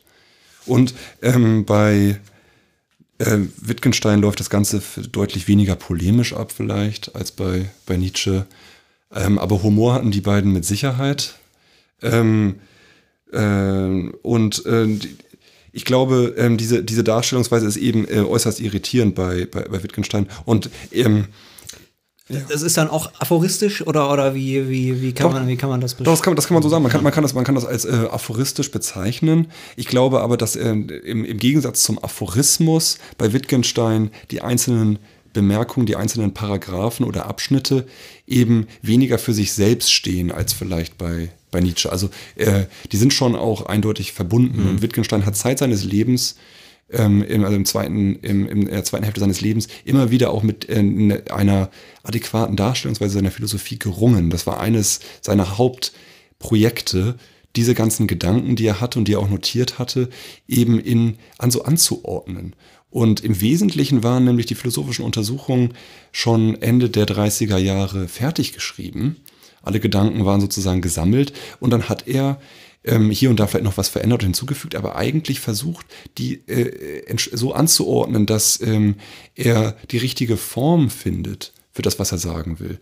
Und ähm, deswegen auch diese vielleicht irgendwie sehr eigentümliche ähm, Dar Darstellung. Man wird halt, man wird halt direkt in dieses Buch geworfen mit einem Zitat von Augustinus, was auch äh, gar nicht übersetzt wurde, sondern äh, in der äh, in der ersten Ausgabe, sondern einfach im, da, da so auf äh, Latein abgedruckt wurde.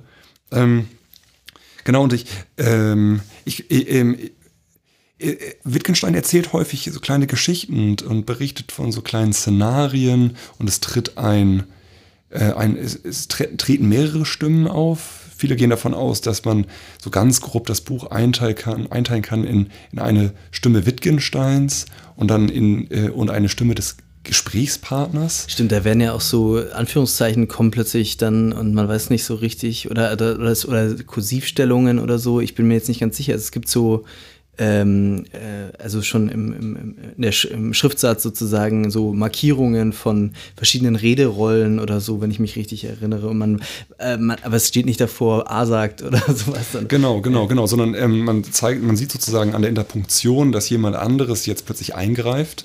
Und diese Stimme, äh, die da eingreift, ist natürlich eine Stimme Wittgensteins. Vielleicht kann man auch die philosophische Untersuchung als eine Form des Selbstgesprächs ansehen. Ähm, aber es ist insofern ähm, interessant, weil das natürlich als, als äh, am Ende als Dialog irgendwie Stimmt, ähm, äh, dar, dargestellt wird, was natürlich auch eine ähm, philosophiehistorisch äußerst interessant finde. Genau, man, man, kennt, ja. man kennt ja nur die platonischen Dialoge. Und es geht natürlich darum, im Gespräch auch ein, ähm, zur Wahrheit zu finden.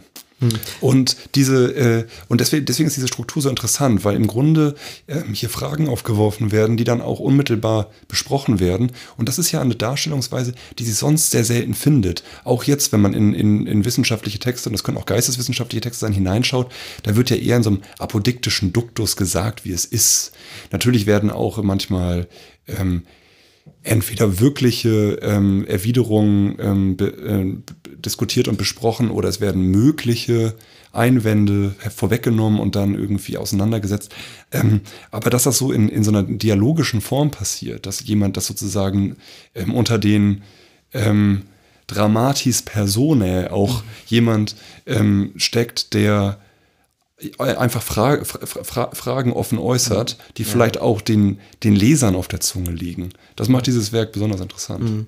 Also man kann schon sagen, dass er auf jeden Fall, auch weil du sagtest, dass er eben sich lange damit ähm, beschäftigt hat, wie, wie, er, wie er das äh, darstellt, dass er auf jeden Fall verstanden werden möchte. Äh, Vielleicht haben wir den, den Vergleich nochmal bemüht. Äh, Nietzsche war ja auch jemand, der extrem viel ähm, sich mit der Darstellung seiner, äh, seiner Philosophie beschäftigt hat. Ähm, also gerade eben auch, der ist ja auch der Erste, der sich da mit dem Schriftbild auseinandersetzt und da sehr viel Wert drauf gelegt hat. Ne, das, äh, bei Nietzsche kennt man das dann in Form der, der Interpunktion, der, der sehr exzentrischen und der Ausrufezeichen und so weiter und so fort. Aber ich würde sagen, Nietzsche ähm, verbindet jetzt eben diese, diese äh, ähm, ja, diese Arbeit, äh, seine, seine, Fo- seine Philosophie darzustellen, keinesfalls deswegen, weil er verstanden werden möchte. Ne? Er ist eben, äh, wie gesagt, wenn ich den Vergleich da nochmal bemühe, äh, er will eben provozieren, er will, er will wirklich äh, da zerstören, während eben Wittgenstein ähm, quasi nicht, nicht zerstören möchte, sondern konstruktiv aber eben konstruktiv in dieser, in einer dialogischen Form, also ein konstruktiver Dialog, der quasi irgendwie die, die Scherben vielleicht wieder, wieder, wieder aufkehrt und so, so ein bisschen rekonstruiert, könnte man das so sagen, oder? Ja, das, könnt, das könnte man so, so ausdrücken. Ich glaube, ähm, ein wichtiger Punkt, den wir jetzt noch nicht genannt haben, der aber auch mit dieser dialogischen Form zusammenhängt, ist der der Therapie. Wittgenstein selbst äh, war auch ähm, von Freuds Psychoanalyse beeinflusst ähm, hatte das ein oder andere gelesen. Das lag ja damals ohnehin in der Luft. Also die intellektuelle Öffentlichkeit Europas wusste natürlich, was da in Wien passierte. Und ähm, die sozusagen der, der, der, der, der konstruktive Aspekt der Wittgensteinischen Spätphilosophie könnte als ähm, therapeutischer Anspruch beschrieben werden. Das heißt, man geht bestimmte Philosoph äh, philosophische Probleme durch. Ähm, in den, oder Wittgenstein geht mit uns bestimmte philosophische Probleme in den Untersuchungen durch, um uns ähm, das dahin zu führen, dass diese Probleme verschwinden, dass wir erst begreifen, warum wir vielleicht darauf, also was die Probleme sind, warum wir darauf kommen, diese Probleme für Probleme zu halten und uns dann von diesen Problemen zu erlösen. Ähm, äh, er sagt ja auch an einigen Stellen, dass es sich bei philosophischen Problemen um Missverständnisse handelt. Er, er hat auch äh, mit so ähm, äh, metaphorische äh, Bezüge zu zum Pathologischen. Da kommt vielleicht auch nochmal äh, so die, die, die, die psychoanalytische ähm, der psychoanalytische Einfluss zur Geltung. Und ähm, man, könnte, man könnte sagen, dass, die, dass er versucht, in den philosophischen Untersuchungen ähm, diese Missverständnisse aufzuklären. Und das ist auch äh, sein expliziter Anspruch. Er sagt das an einigen Stellen im Buch. Mhm. Ähm, da würde ich jetzt auch noch mal nachfragen, denn es ist ja so, dass äh, diese Vorstellung, dass Philosophen Missverständnisse Aufklären ja auch schon eine sehr lange Tradition in einem philosophischen Denken hat. Ich glaube auch schon bei Sokrates im Prinzip äh, Fragen stellen, um Irrtümer äh, aufzuzeigen. Äh, das ist vielleicht auch gar nicht so weit hergeholt, da eine Parallele zu sehen, aber andererseits, ähm, wir haben ja jetzt vorher über den Traktatus gesprochen, ähm, auch da ging ja von diesem Positiv logischen Positivismus und Wiener Kreis und dergleichen immer diese These aus, ja, diese äh, viele philosophische Probleme sind Pseudoprobleme. Sie sind sozusagen, die Sprache wird da überdehnt und dann, dann glaubt man plötzlich an so Entität, man denkt dann vom Sein, redet dann vom Sein und so als solchem oder was auch immer und äh, hat dann quasi durch die Sprache ist man auf einen, äh, auf einen Abweg geraten und man, äh, man denkt, schreibt dann tausend Seiten über Probleme, die nicht existieren. Also man versucht quasi Probleme zu eliminieren, indem man die Sprache eindeutig macht, indem man sie äh, auch ähm, quasi mit diesem ganzen Überschuss, den sie hat, ähm, äh, ein, eindämmt, quasi diszipliniert. Das ist eine brave, das ist eine beherrschbare Sprache. Der Wittgenstein der philosophischen Untersuchung, der weist ja jetzt gerade darauf hin, dass wir es mit einer, mit einer überschießenden Sprache zu tun haben, die, die wir nicht mal in ihrer Art der Bedeutungskonstitution eindeutig beschreiben können, sondern also äh, das Paradigma des Aussagesatzes trifft noch nicht das Wesen der Sprache. Das ist noch nicht das, was Sprache insgesamt ist. Und wir können vielleicht, das gibt es, glaube ich, auch einen Absatz, wo er das schreibt, von Sprache gar nicht als einer Geme äh, Gesamtheit reden, sondern wir können vielleicht nur sagen, dass die sich alle irgendwie ähnlich sehen, diese verschiedenen äh, Schnipsel der Sprache, aber wir können noch nicht mal insgesamt sagen, was es ist. Also, äh, ganz kurz, äh, Frage jetzt dazu. äh, äh, es muss jetzt ja irgendwie eine andere Vorstellung auch von Irrtümern äh, plötzlich existieren. Es ist, sind jetzt nicht mehr die Irrtümer, äh, die wir uns machen, weil die Sprache irgendwie ähm, eben nicht logisch reduziert worden ist. Äh, wie, wie im Traktatus eben, genau. Ja, genau. Also ähm, natürlich ähm, wie ich vorhin auch schon sagte, ist eines der großen Irrtümer der Philosophie, dass es eben so eine logische Tiefenstruktur der also, Sprache also, gibt. Das wäre ähm, wär eines der Missverständnisse. ja. ähm, warum das Missverständnis ist, äh, dazu ähm, hast du im Grunde eigentlich auch gerade schon die, die Antwort gegeben, weil die Sprache lässt sich eben nicht auf die Funktion der Repräsentation von Wirklichkeit reduzieren. Ähm, und du hast auch schon angedeutet, was äh, der Sinn und Zweck des Sprachspielbegriffs ist, nämlich eben Sprache als ähm, einen losen Zusammenhang von unterschiedlichen Sprachspielen zu begreifen, zumindest für philosophische Zwecke, und sich anzuschauen, was ist eigentlich die Funktion von einzelnen Wörtern, von Phrasen, von vielleicht auch Wortarten in bestimmten Zusammenhängen. Wann werden die verwendet?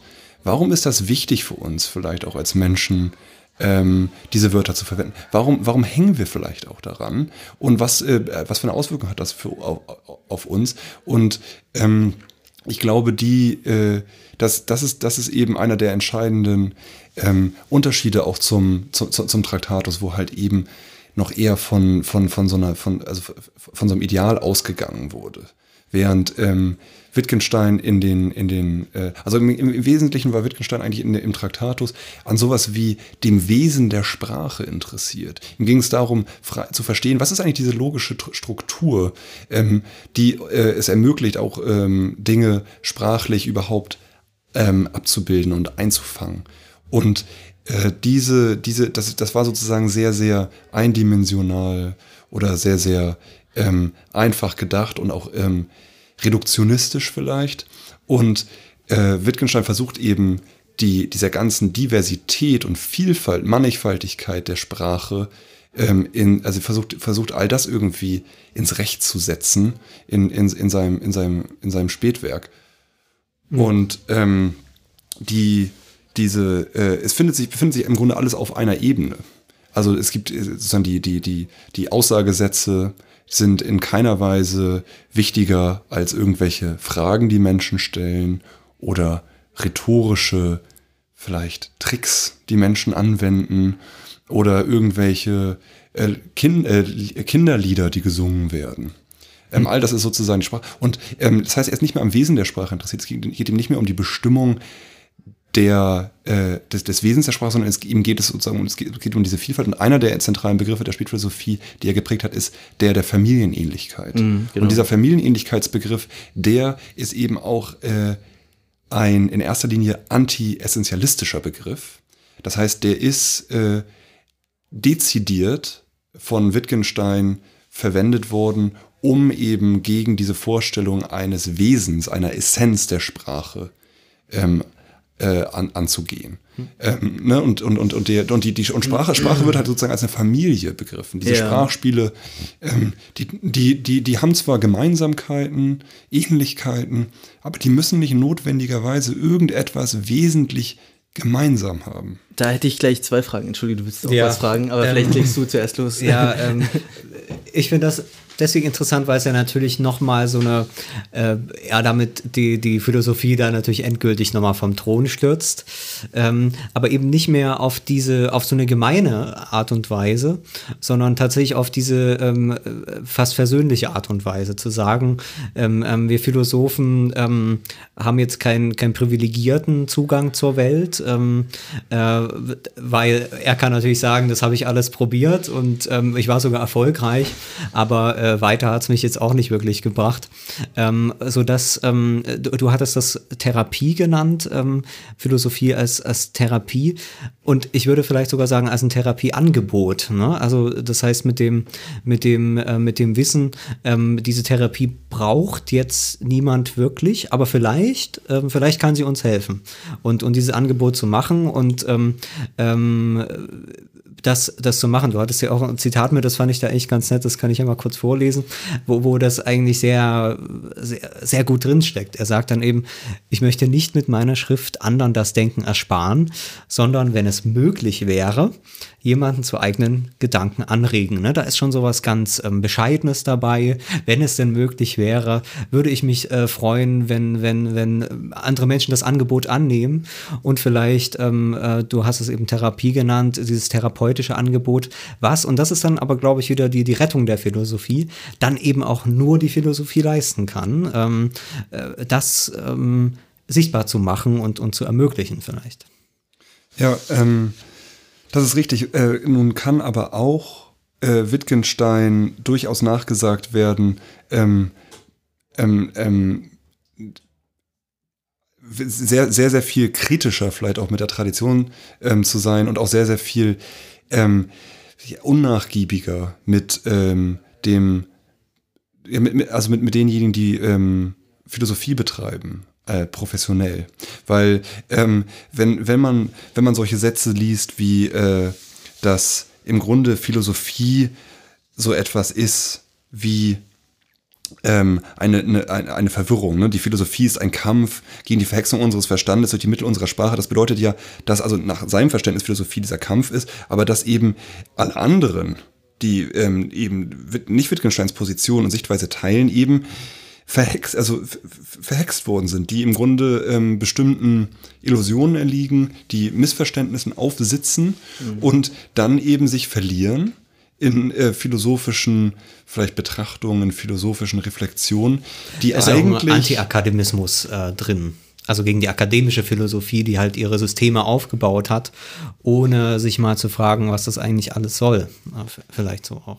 Ja, ganz genau. Also da, ähm, da ist auf jeden Fall ähm, auch diese, die, dieser Aspekt äh, vorhanden. Und Wittgenstein selbst hat ja auch ähm, äh, immer wieder gehadert mit äh, der, der Akademie als Institution. Mhm und war Zeit seines Lebens äußerst unangepasst. Ob jetzt, ob jetzt, ob jetzt freiwillig oder unfreiwillig, das sei dahingestellt. Aber er hatte jedenfalls allergrößte Probleme, sich da einzugliedern und hat sich auch häufig missverstanden gefühlt. Ähm, und äh, ne, das, das, das heißt, ich will jetzt gar nicht mich jetzt zu einer großen These aufschwingen, inwieweit das Ganze auch ähm, von, von, von biografischen, äh, persönlichen Erfahrungen durchtränkt ist. Aber, Man kann ähm, zumindest sagen, viele Erneuerer äh, Ja, hatten ja, meistens ja. eine gewisse Distanz äh, zum, zum Und vielleicht Betrieb. braucht man, vielleicht braucht man die auch. Also ich meine, das Ja, gilt ja, sicher. das gilt ja, das, äh, das gilt ja, wie gesagt, für, viel, für viele große Denker und Denkerinnen, dass eben diese Distanz häufig erst gewährleistet hat oder eine bestimmte Herkunft, eine bestimmte, eine besondere Perspektive Ja. eigentlich, dass dann ähm, revolutionäre Gedanken ähm, gedacht werden konnten. Das sagt man von den wichtigen Philosophen eigentlich allen im 19. Jahrhundert, dass sie eine Außenseiterperspektive hatten und nicht aus der Akadem akademischen Philosophie kamen. Im Übrigen so Nietzsche und Kierkegaard und Marx und wen haben wir noch? Also äh, ziemlich, ziemlich auffällige Tendenz. Äh, jetzt würde ich aber nochmal noch mal bei dieser Verhexung der, unseres Verstandes durch die Mittel der Sprache nachhaken. Das hatte ich auch schon in meiner letzten Frage äh, ja angedeutet. Richtet er sich hier deiner Ansicht nach eher gegen sagen wir mal, diese Verkürzung der Sprache, äh, der ähm, die, diese Verkürzungen, die in der ähm, vorhergehenden Tradition der analytischen Philosophie passieren, äh, das ist, sind ja in seiner, in der ähm, Perspektive der philosophischen Untersuchung auch Irrtümer. Oder richtet er sich eben gegen diese klassischen äh, Verhexungen und Irrtümer, wenn man jetzt zum Beispiel ans, ans transzendentale Ich denkt oder so, was ja dann auch von vielen in Frage gestellt wurde, was aber ganz lange Zeit für die Philosophie ganz wichtig war. Ähm, also meinst du, er, oder, oder schlägt er einfach auf alles so ein bisschen äh, ein? Er schlägt ja nicht ein, aber er, er wiegelt es sanft ab. Äh, Ja, ja, ich glaube, es geht schon auch um diesen ganz allgemeinen Punkt, dass ähm, die Sprache selbst als Quelle, als, ähm, ja, als, äh, als Ursache für philosophische Probleme verstanden werden sollte. Und das betrifft natürlich dann die Philosophie ganz allgemein und im Grunde die ganze Tradition und, und, und, und auch die ganze traditionelle Terminologie. Ähm, er, er, steht, er steht ja auch klassischen Begriffen oder klassischen Gegenständen und Fragen der Philosophie äußerst kritisch gegenüber. Und ähm, versucht eben deutlich zu machen, dass äh, philosophische Term Terminologie allein noch nicht hinreichend ein hinreichend guter Grund ist, irgendetwas auch als ein philosophisches Problem anzuerkennen, das irgendeiner substanziellen Antwort bedarf. Ja. Und ähm, ein Teil dieser, dieser, dieser, dieses therapeutischen Vorgehens, könnte man sagen, besteht eben auch darin, uns zu erinnern, als diejenigen, die vielleicht zu bestimmten philosophischen Gedanken neigen, dass die philosophische Sprache nicht die Alltagssprache ist und dass man daraus auch etwas lernen kann, dass eben aus dieser Diskrepanz auch Funken geschlagen werden können, ähm, die äh, erkenntnisdienlich sind. Und er sagt ähm, an einer Stelle, das ist auch ähm, ein, sehr, ein, sehr, ein sehr schönes Beispiel dafür, ähm, wie er vielleicht auch so philosophisch vorgeht. Und das klingt manchmal, das klingt manchmal äußerst, äußerst freundlich und, und zuvorkommend und als würde er Angebote machen. Ja. Aber das hat natürlich auch einen sehr, sehr harten Kern, dem, dem, dem, dem man schon auch als destruktiv oder mindestens kritisch ansehen muss. Ne, er, er schreibt, wenn die Philosophen ein Wort gebrauchen, und dann kommt, folgt eine Liste von äh, klassisch philosophischen Gegenständen, er, er nennt Wissen, Sein, Gegenstand, Ich, Satz, Name. Teilweise hat er diese Begriffe selbst auch äh, im Traktatus näher beleuchtet. Er schreibt, ja, wenn die Philosophen ein Wort gebrauchen und das Wesen des Dings zu erfassen trachten, muss man sich immer fragen, wird denn dieses Wort in der Sprache, in der es seine Heimat hat, je tatsächlich so gebraucht? Wir führen die Wörter von ihrer metaphysischen wieder auf ihre alltägliche Verwendung zurück. Mit wir meint er jetzt die Philosophen, die Philosophie nach in, in seinem Sinne betreiben. Ja. Ähm, und er stellt eben die Frage hier, was ist denn eigentlich der Unterschied zwischen dem alltäglichen Gebrauch eines bestimmten Wortes und dem metaphysisch-philosophischen Gebrauch? Ähm, und äh, dieser vielleicht irritierende Einwurf, dass man nach, dass, dass, dass, dass, dass Wörter vielleicht eine Heimat haben, ähm, äh, ist, ist, ist äußerst wichtig weil ähm, der nämlich eben betont, äh, so etwas betont wie ähm, den, den Unterschied zwischen dem, was wir meinen, wenn wir von Wissen sprechen, jetzt im Alltäglichen. Ich weiß, äh, mhm. dass es äh, äh, dass es dir schlecht geht, ich weiß, dass äh, noch Milch im Kühlschrank ist und so weiter. Da, da, da scheint irgendwie der Wissensbegriff völlig. Geheimdienstliches Erfahrungswissen. ja, also jedenfalls in diesem alltäglichen Zusammenhang scheint halt dieses Wissen, scheint der Wissensbegriff völlig pro, problemlos verwendet werden zu können. Mhm. Da, da, da, scheinen keine großen Fragen dran mhm. zu hängen. Da wird niemand irgendwie anfangen, zu, dich großartig zu fragen, weißt du das wirklich? Und wenn das gefragt wird, dann wird immer an was anderes gedacht, mhm. ähm, als sowas wie irgendwie eine, Funda eine, eine, eine Grund, Grundlegung ja. äh, des Wissens, die man diese irgendwie geben muss. Also sowas wie eine, wie, wie eine ähm, äh, Justification, also sowas ja. ähm, in, in, in, in der Richtung. Und das, das ist eine Sache, die, die, die, die Wittgenstein zumindest erstmal in den Blick rückt. Was passiert ja. eigentlich, wenn wir Philosophie betreiben? Und wie verhält sich das eigentlich zur alltäglichen Sprachverwendung? Hm. Aber das ist ja auch erstmal nichts Kontroverses. Das gehört ja auch eigentlich erstmal zum Selbstverständnis der Philosophie, dass sie ähm, diese Begriffe tiefer erläutern kann als äh, die Alltagssprache das tut. Das kann sie nicht irgendwie qua irgendwie göttlicher Inspiration, sondern einfach äh, mit der Methode, dass sie äh, versucht, es zu definieren und so lange weitermacht, äh, bis alle Widersprüche weg sind. Ja, aber die Frage und, ist ja, ob sie das tiefer kann oder ob sie es nicht einfach mit einem anderen Pro Problem zu tun hat. Also das wäre ja auch nochmal die Frage. Eine Therapie bedeutet ja zum Beispiel nicht unbedingt, dass ich jetzt, äh, also wenn man, wenn man das ernst nimmt, diese These, funktioniert in der Therapie auch nicht, dass einfach gesagt wird, ja, ja, ähm, du musst äh, einfach mal sehen, wie die Dinge wirklich sind, äh, weil dann kommst du auch besser durchs Leben, ne? sondern das ist ja, das ist ja prozessuales Verständnis, in dem äh, quasi erstmal akzeptiert wird, dass der therapeutische Kontext notwendig ein anderer Kontext ist, als es der Alltagskontext ist.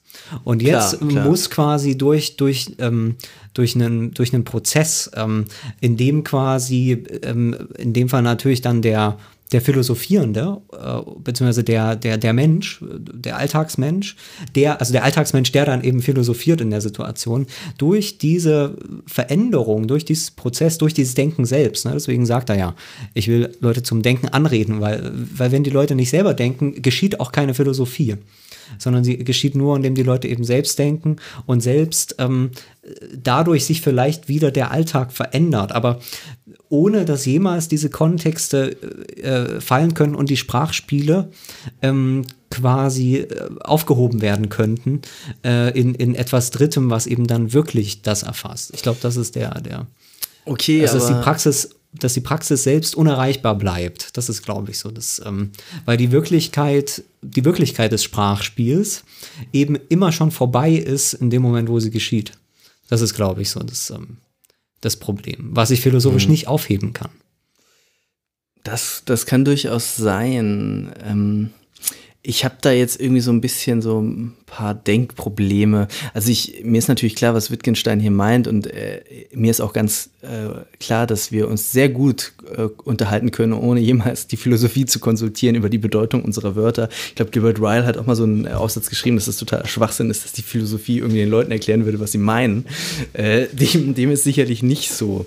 Aber Wittgenstein, ähm, wenn er sich jetzt sagt, okay, ich interessiere mich dafür, wie die, wie die Sprache ist, so im Alltäglichen oder so, oder die Sprache der Menschen, äh, dann wäre das ja im Prinzip, würde ich sagen, das ist ja dann auch wieder eine empirische Frage. Da könnt ihr, könnt ihr jetzt auch sagen, okay, dann mache ich jetzt Ethnographie, dann gehe ich jetzt ins Feld, dann äh, mache ich Corpora von, von Sprachverwendung und dann beschreibe ich das. Aber dann, äh, dann äh, mache ich ja, also das ist ja nicht sein Projekt. Ähm, er will ja nicht nur abbilden, okay, es gibt eine Vielfalt und, äh, und so sieht sie aus Ja, das ist ein, ich glaube, das ist ein sehr, sehr wichtiger ähm, Punkt, um nochmal ähm, einige Sachen klarzustellen. Weil natürlich diese Tendenz besteht, ähm, wenn man sagt, ja, wir, wir führen, wir schauen uns irgendwie den alltäglichen Sprachgebrauch an, ähm, einfach zu denken, ja gut, dann stellen wir halt empirische Studien an, wir machen Anthropologie oder so etwas. In, inwieweit ist das dann überhaupt noch Philosophie? Und ich glaube, Wittgenstein ähm, hat äh, eine Antwort darauf, die er auch an einigen Stellen explizit macht. Und zwar sagt er, dass es äh, natürlich um begriffliche Probleme geht. Und diese begrifflichen Probleme, die lassen sich wohlgemerkt natürlich nicht von äh, dem, dem empirischen Alltag, um das jetzt ein bisschen technisch auszudrücken, ablösen lassen. Ähm, die haben natürlich einen Kontext, die müssen auch kontextualisiert werden, um bestimmte Dinge zu verstehen. Aber diese Begriffe führen in gewisser Hinsicht natürlich auch ein Eigenleben. Und die ähm, Philosophie ist natürlich vor allem für eine gewisse, äh, nicht nur für eine gewisse, sondern vielleicht sogar für eine vollkommene, komplette begriffliche Klarheit zuständig. Und diese, und, und, und, und die ist ähm, äh, unabhängig von ähm, tatsächlichen empirischen Verhältnissen, insofern als äh, diese Begriffe zwar in, in, in, in irgendwelchen anthropologischen Konstellationen entstehen, aber ähm, als, so, als, als solche dann ja auch, eine, auch, auch einen gewissen objektiven Status haben. Ähm, zumindest als Gegenstand, der, der sich irgendwie aufklären und behandeln lässt. Aber das wäre doch jetzt gerade das, was ich, also das war jetzt in meinem Verständnis das, was er in diesem Absatz kritisiert. Also dass eben die Philosophie sich jetzt nicht mehr bitte damit beschäftigen soll, den Be begriffliche Klarheit über das Wort Wissen äh, ähm, zu ähm, erzeugen. Ja doch, also die begriffliche Klarheit, äh, die kann eben darüber erreicht werden, dass man sich daran erinnert, wie das Wort Wissen im Alltag verwendet wird. Das heißt, man kann dann das durchaus. Ein Differenzprinzip eigentlich erstmal. Genau. Nicht zu sagen, ich stelle mich jetzt hin und definiere das, sondern, sondern die Definition im Unterschied zu ihrer Verwendung äh, vielleicht erstmal zu verstehen genau. und sich reinzubegeben in diesen Prozess, sicher auch wissend, ähm, dass ich noch nicht genau weiß, äh, wo, wo, ich ankomme in, in diesem Prozess. Genau, also es geht genau, es geht um darum, diese Unterschiede herauszuarbeiten. Das ist keine rein empirische äh, kein rein empirisches Unternehmen. Mhm. Und äh, ja, du wolltest noch. Ähm, ja, okay, also ich, ich äh, bin da jetzt auch, habe da auch gar keine starke Position. Für mich ist das nur dann vielleicht auch ein bisschen Strohpuppenargument. Es ist ja auch nicht so, dass die, dass die Philosophen dann traditionell im luftleeren Raum angefangen hätten, über Begriffe nachzudenken oder so. Und ich glaube auch in diesen dialogischen äh, Philosophien, da ist es ja dann auch immer stark so, ja, er sagt das und er sagt das oder, oder das allgemeine Verständnis ist so, aber ich sag euch, äh, mit der Pirouette ist es eigentlich so, so weil, mhm. weil sonst ist es widersprüchlich oder sonst habt ihr dann halt, seid ihr nicht konsistent in dem, was ihr da eigentlich behauptet.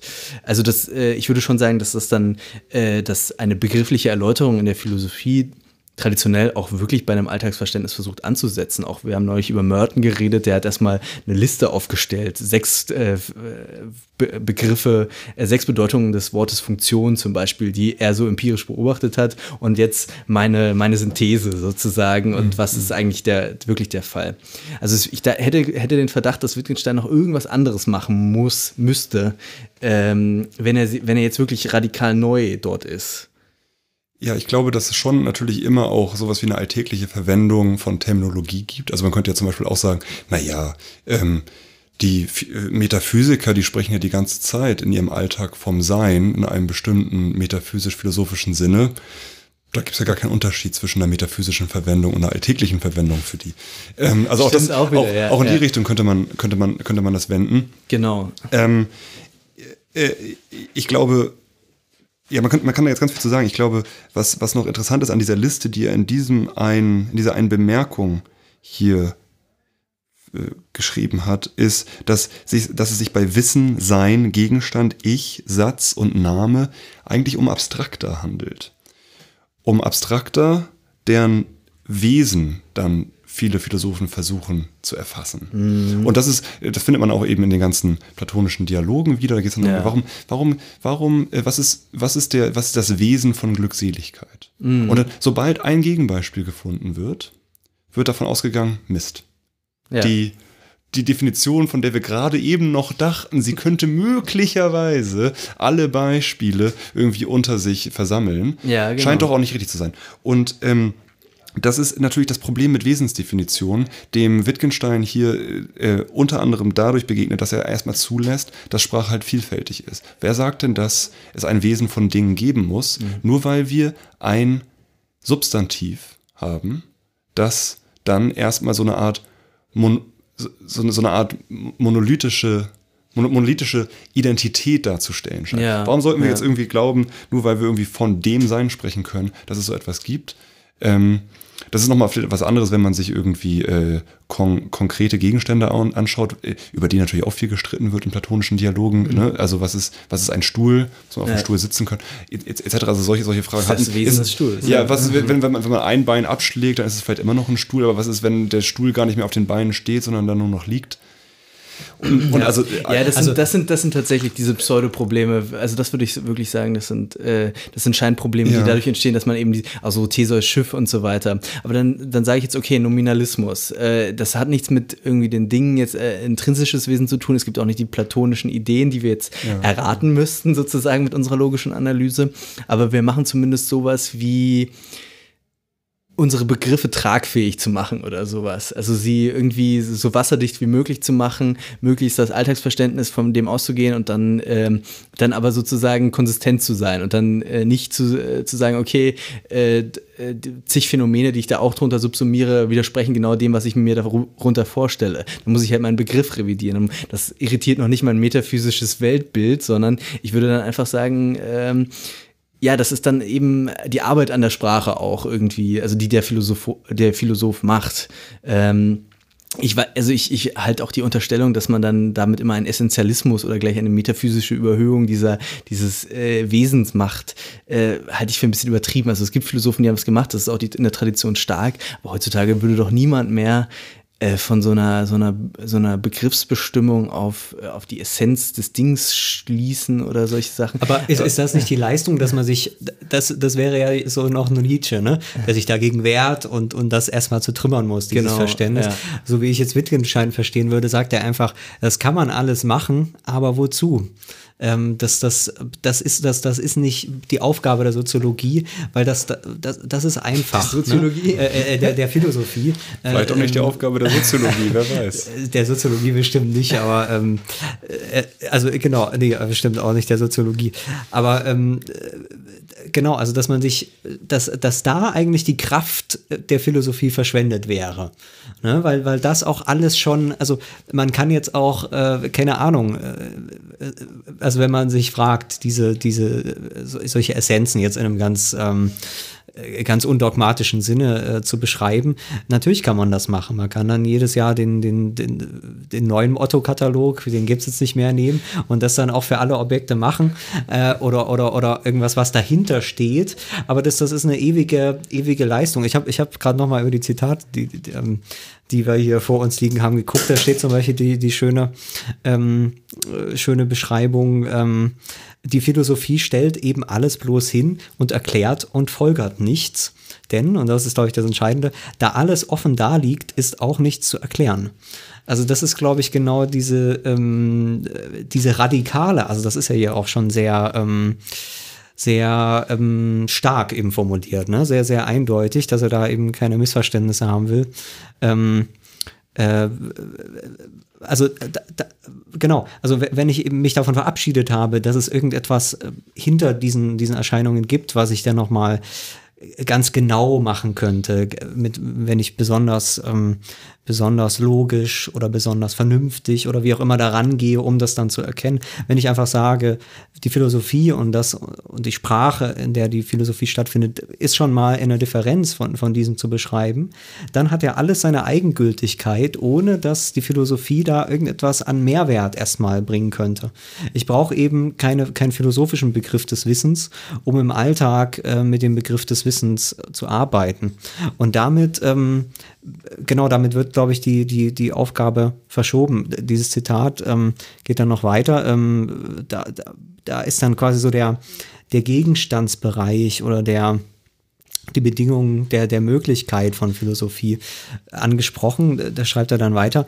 Äh, denn was etwa verborgen ist, ähm, interessiert uns nicht. Also das, das heißt, es könnte sogar sein, dass sowas verborgen ist, aber das, das, ähm, genau, damit werden wir uns nicht aufhalten.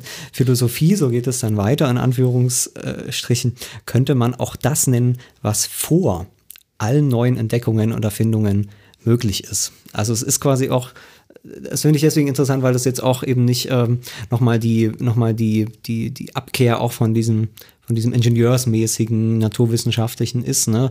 Äh, zu glauben, da, da ist irgendwo etwas und ich muss mir das ganz, ganz genau angucken und wie gesagt dann Methoden entwickeln, sei es die Vernunft oder sei es irgendwelche logischen, äh, formalen Sprachen, äh, sondern wenn ich mich eigentlich davon erstmal entferne, von, von, von, dieser, von dieser Vorstellung ähm, und quasi nur, nur äh, das, was eben einfach passiert, das, was, äh, genau, das, das, was passiert in der Welt, wenn ich das erstmal als das akzeptiere, was es ist, ähm, dann kann ich eigentlich erstmal anfangen, äh, Philosophie zu treiben. Ja, der, ähm, das Entscheidende an, an, an äh, der, der entscheidende Move in diesem äh, von dir gerade in dieser von dir gerade zitierten Bemerkung, Bemerkung ist natürlich auch der, dass äh, Wittgenstein ganz klar sagt, was äh, verborgen ist, interessiert uns nicht und damit eben auch diese Absage erteilt ähm, an die an die äh, Metaphysik, ähm, die halt eben davon ausgeht, dass es sowas wie ein Wesen gibt, was man, was man erkennen kann. Und, ähm, und, und was vor allem im Alltag nicht erkannt wird, weil, weil, die, weil genau. das verborgen ist. So, ja. Ja, genau. Dabei gibt es ja vielleicht einfach hint, hint, hinter dem, was im Alltag äh, bezeichnet wird mit bestimmten Begriffen, einfach nichts, was irgendwie äh, das Ganze dann zusammenhält als ein, als ein Wesen, als die Natur einer Sache oder dergleichen. Und das ist, äh, mit sich, das, ist mit, das ist mit Sicherheit das Revolutionäre und das ist auch mit Sicherheit das, was den meisten natürlich bitte aufstößt. Ähm, Leo, du hattest jetzt vorhin ganz kurz erwähnt, dass ganz viele ja offenbar einsteigen heutzutage, wenn sie irgendwelche ähm, äh, Aufsätze oder Bücher schreiben, mit, einer, mit, mit, mit Beobachtung über den alltäglichen Sprachgebrauch. Die sagen, mhm. ja, gut, der Begriff der Funktion wird ungefähr vielleicht in sechs verschiedenen Bedeutungen verwendet oder vielleicht sind das auch keine sozusagen äh, distinkten Bedeutungen, sondern das sind dann sozusagen Konnotationen oder dergleichen. Mhm. Ähm, und das ist ganz häufig der Fall, dass Leute so einsteigen, aber man beobachtet dann auch ganz schnell, dass sie eigentlich von sowas ausgehen wie der Möglichkeit, etwas dahinter zu erkennen. Denn es wird sozusagen nicht, äh, es reicht ihnen nicht, das sozusagen zu registrieren, dass es bestimmte Verwendungen gibt, sondern es geht dann immer noch darum, zu, zu erklären, was es eigentlich ist. Also es geht dann darum, ähm, okay, wir, wir, verwenden, wir verwenden bestimmte Begriffe wie Wissen im Alltag und auch in den Wissenschaften im Übrigen. Also es ist ja auch, äh, was Wissen ist, äh, ähm, äh, äh ist in der Soziologie irgendwie, also wird in der Soziologie eine andere Antwort drauf, drauf, drauf gefunden als irgendwie in anderen Wissenschaften. Genau, ja. Und mhm. dieses, äh, dann ist es so, dass ähm, äh, die, die, ähm, diese Suche danach, ähm, dass man, dass, dass irgendwas geben müsste, irgendwie so eine Art Klammer, die das Ganze sozusagen zu, die das Ganze äh, zusammenhält. Ne, also diese, die, diese Suche wird halt sozusagen als äh, eine Jagd nach Chimären oder sowas von, von, von, von Wittgenstein ähm, abgetan. Okay, aber du hast ja auch dargestellt, dass es eben nicht nur eine empirische Frage jetzt auch ist. Also da, da gibt es ja jetzt, dann muss es ja dann noch irgendwie was, was Drittes geben, einen Weg irgendwie, oder dann muss es ja, meintest du auch, es geht auch trotzdem irgendwie um begriffliche Klarheit. Jetzt entdecke ich irgendwie empirisch in drei Wörterbüchern oder bei zwei Interviews irgendwie diese Definition und habe die, das ist dann positivistisch fast, also Positivismus ist eh unmöglich, aber didaktisch äh, die, in dem eigentlich noch so klassisch didaktisch. Irgendwie. Ist das didaktisch auch? Ich weiß es gar nicht, aber auf jeden Fall ist es, also wir haben es positiv vorliegen, äh, wir haben es da, wir können es zeigen hier, so, so war es. Ähm, so ist es in der Welt. So, so diese Definitionen finden wir vor. Äh, so ist die vielleicht auch die, die Alltagssprache vielleicht in bestimmten Teilen so. Ähm, was macht jetzt der Philosoph damit? Also der macht, er macht jetzt nicht diese große Synthese, nicht die große Klammer, äh, die dann die quasi die Ultraessenz, die beste Definition des Begriffs ist. Aber was macht er dann?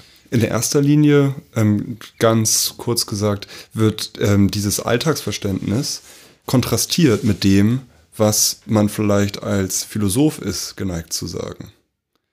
Ich Als Philosoph wäre man dann vielleicht geneigt zu sagen, ja, aber Wissen ist doch eigentlich. Punkt, Punkt, Punkt. Da gibt man eine Definition und dann stellt man fest, huch, dieser Definition entsprechen ja viele Verwendungen des Wissens im Alt, des Wortes Wissen im Alltag ja gar nicht. Ja. Und dann glaubt man, man hätte irgendwie ein handfestes philosophisches Problem vorliegen. Und Wittgenstein geht es darum, ähm, sich sozusagen diese, das sozusagen äh, von, von vornherein als eine sehr seltsame Herangehensweise zu enttarnen. Die nämlich die Voraussetzung hat, dass es sowas wie ein Wesen gibt, etwas, was ähm, sozusagen die Philosophie ähm, entdecken muss, was halt hinter oder vor oder neben diesen ganzen alltagssprachlichen Verwendungen steht. Und es gibt, und diesen Prozess auch nachzuzeichnen, warum wir vielleicht darauf kommen könnten, dass in bestimmten Fällen, bei bestimmten Begriffen, ähm, sowas wie äh, ein Wesen existiert, das ist, das ist auch ein entscheidender Teil dieser Therapie, um nochmal auf diesen Begriff zurückzukommen. Es geht sozusagen um eine Diagnose der Situation. Und dabei ist es wichtig, eben diese Kontrastierung auch vorzunehmen.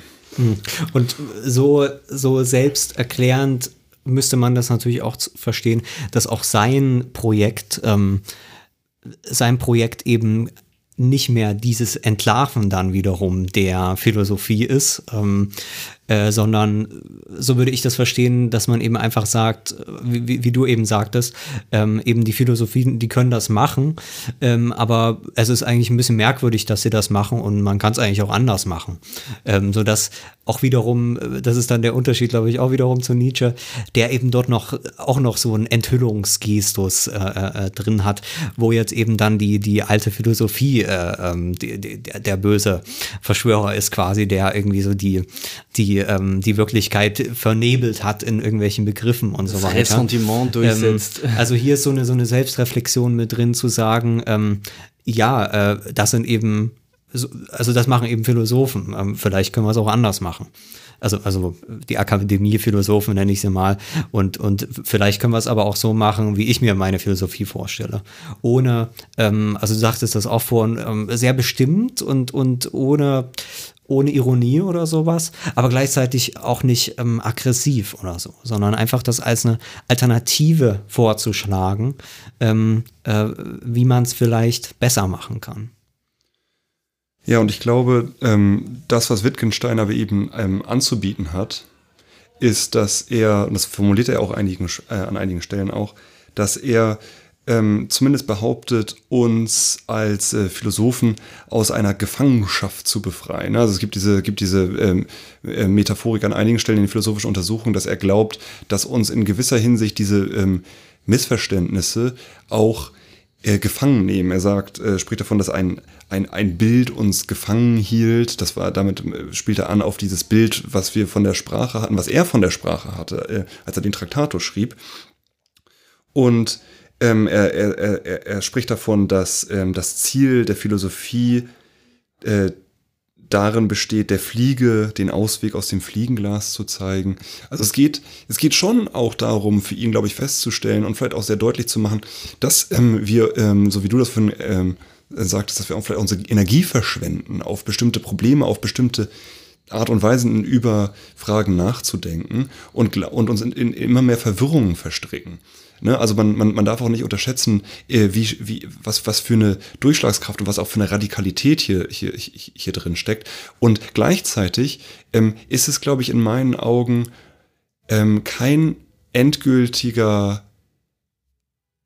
ab, äh, also keine, keine endgültige Absage an die Philosophie als solche, weil ähm, die, also das Ende der Philosophie wird halt hier nicht, nicht, nicht eingeläutet oder, oder, so, oder sozusagen schon vollzogen, weil diese philosophischen Probleme ja immer wieder neu entstehen können. Und dann muss eben ein gewisses therapeutisches Verfahren zur Hand sein, um das, äh, um, um, um sozusagen die Schwierigkeiten zu beseitigen, die wir so als denkende Menschen äh, tagtäglich vielleicht ähm, erleben. Und das ist, und das ist, das ist, glaube ich, etwas, was, äh, was, was, was Wittgenstein ähm, auch auszeichnet, dass er Philosophie in, in, der, in der Hinsicht als einen dauerhaften Prozess begreift, von dem er sich vielleicht auch selbst äh, loswünscht. Ähm, und äh, das, das gibt er ja auch als sein, als, sein, als sein Ziel, als seine Absicht an. Aber in denen wir äh, potenziell zumindest immer wieder zurückfallen können, in diesen, in diesen Prozess, ähm, und, uns selbst misszuverstehen oder zu glauben, wir könnten irgendwie was entdecken, was es vielleicht aber auch gar nicht gibt. Ähm, ist ein gutes Schlusswort, oder? Kann man das so sagen? Eigentlich schon, eigentlich schon. Ähm, also, äh, es passt natürlich super in das Programm von das neue Berlin auch rein. Ne? Äh, diese, also einfach einzusteigen in, in den Diskurs und ähm, äh, ohne jetzt eben äh, diesen Enthüllungsgedanken, ähm, äh, ja genau, äh, in das Nachdenken, äh, Nachdenken reinzukommen. Ähm, äh, und eben nicht in diesem, ähm, also tatsächlich in diesem einzusteigen und, und selbst anfangen zu denken. Das ist, glaube ich, ähm, eine, eine gute Nachricht. Da sind wir auf jeden Fall in der Tradition, wenn man das so sagen will. in der Tradition des neuen Berlins meinst du? Also nee, das neue Berlin ist in der Tradition ähm, dieser, dieser Wittgen- Richtung der nein, nein, philosophischen nein, nein. Entwicklung. Wittgenstein ist in der Tradition des neuen Berlins. Okay. Das ähm, glaube ich, das ist das Vernünftigste anzunehmen. okay.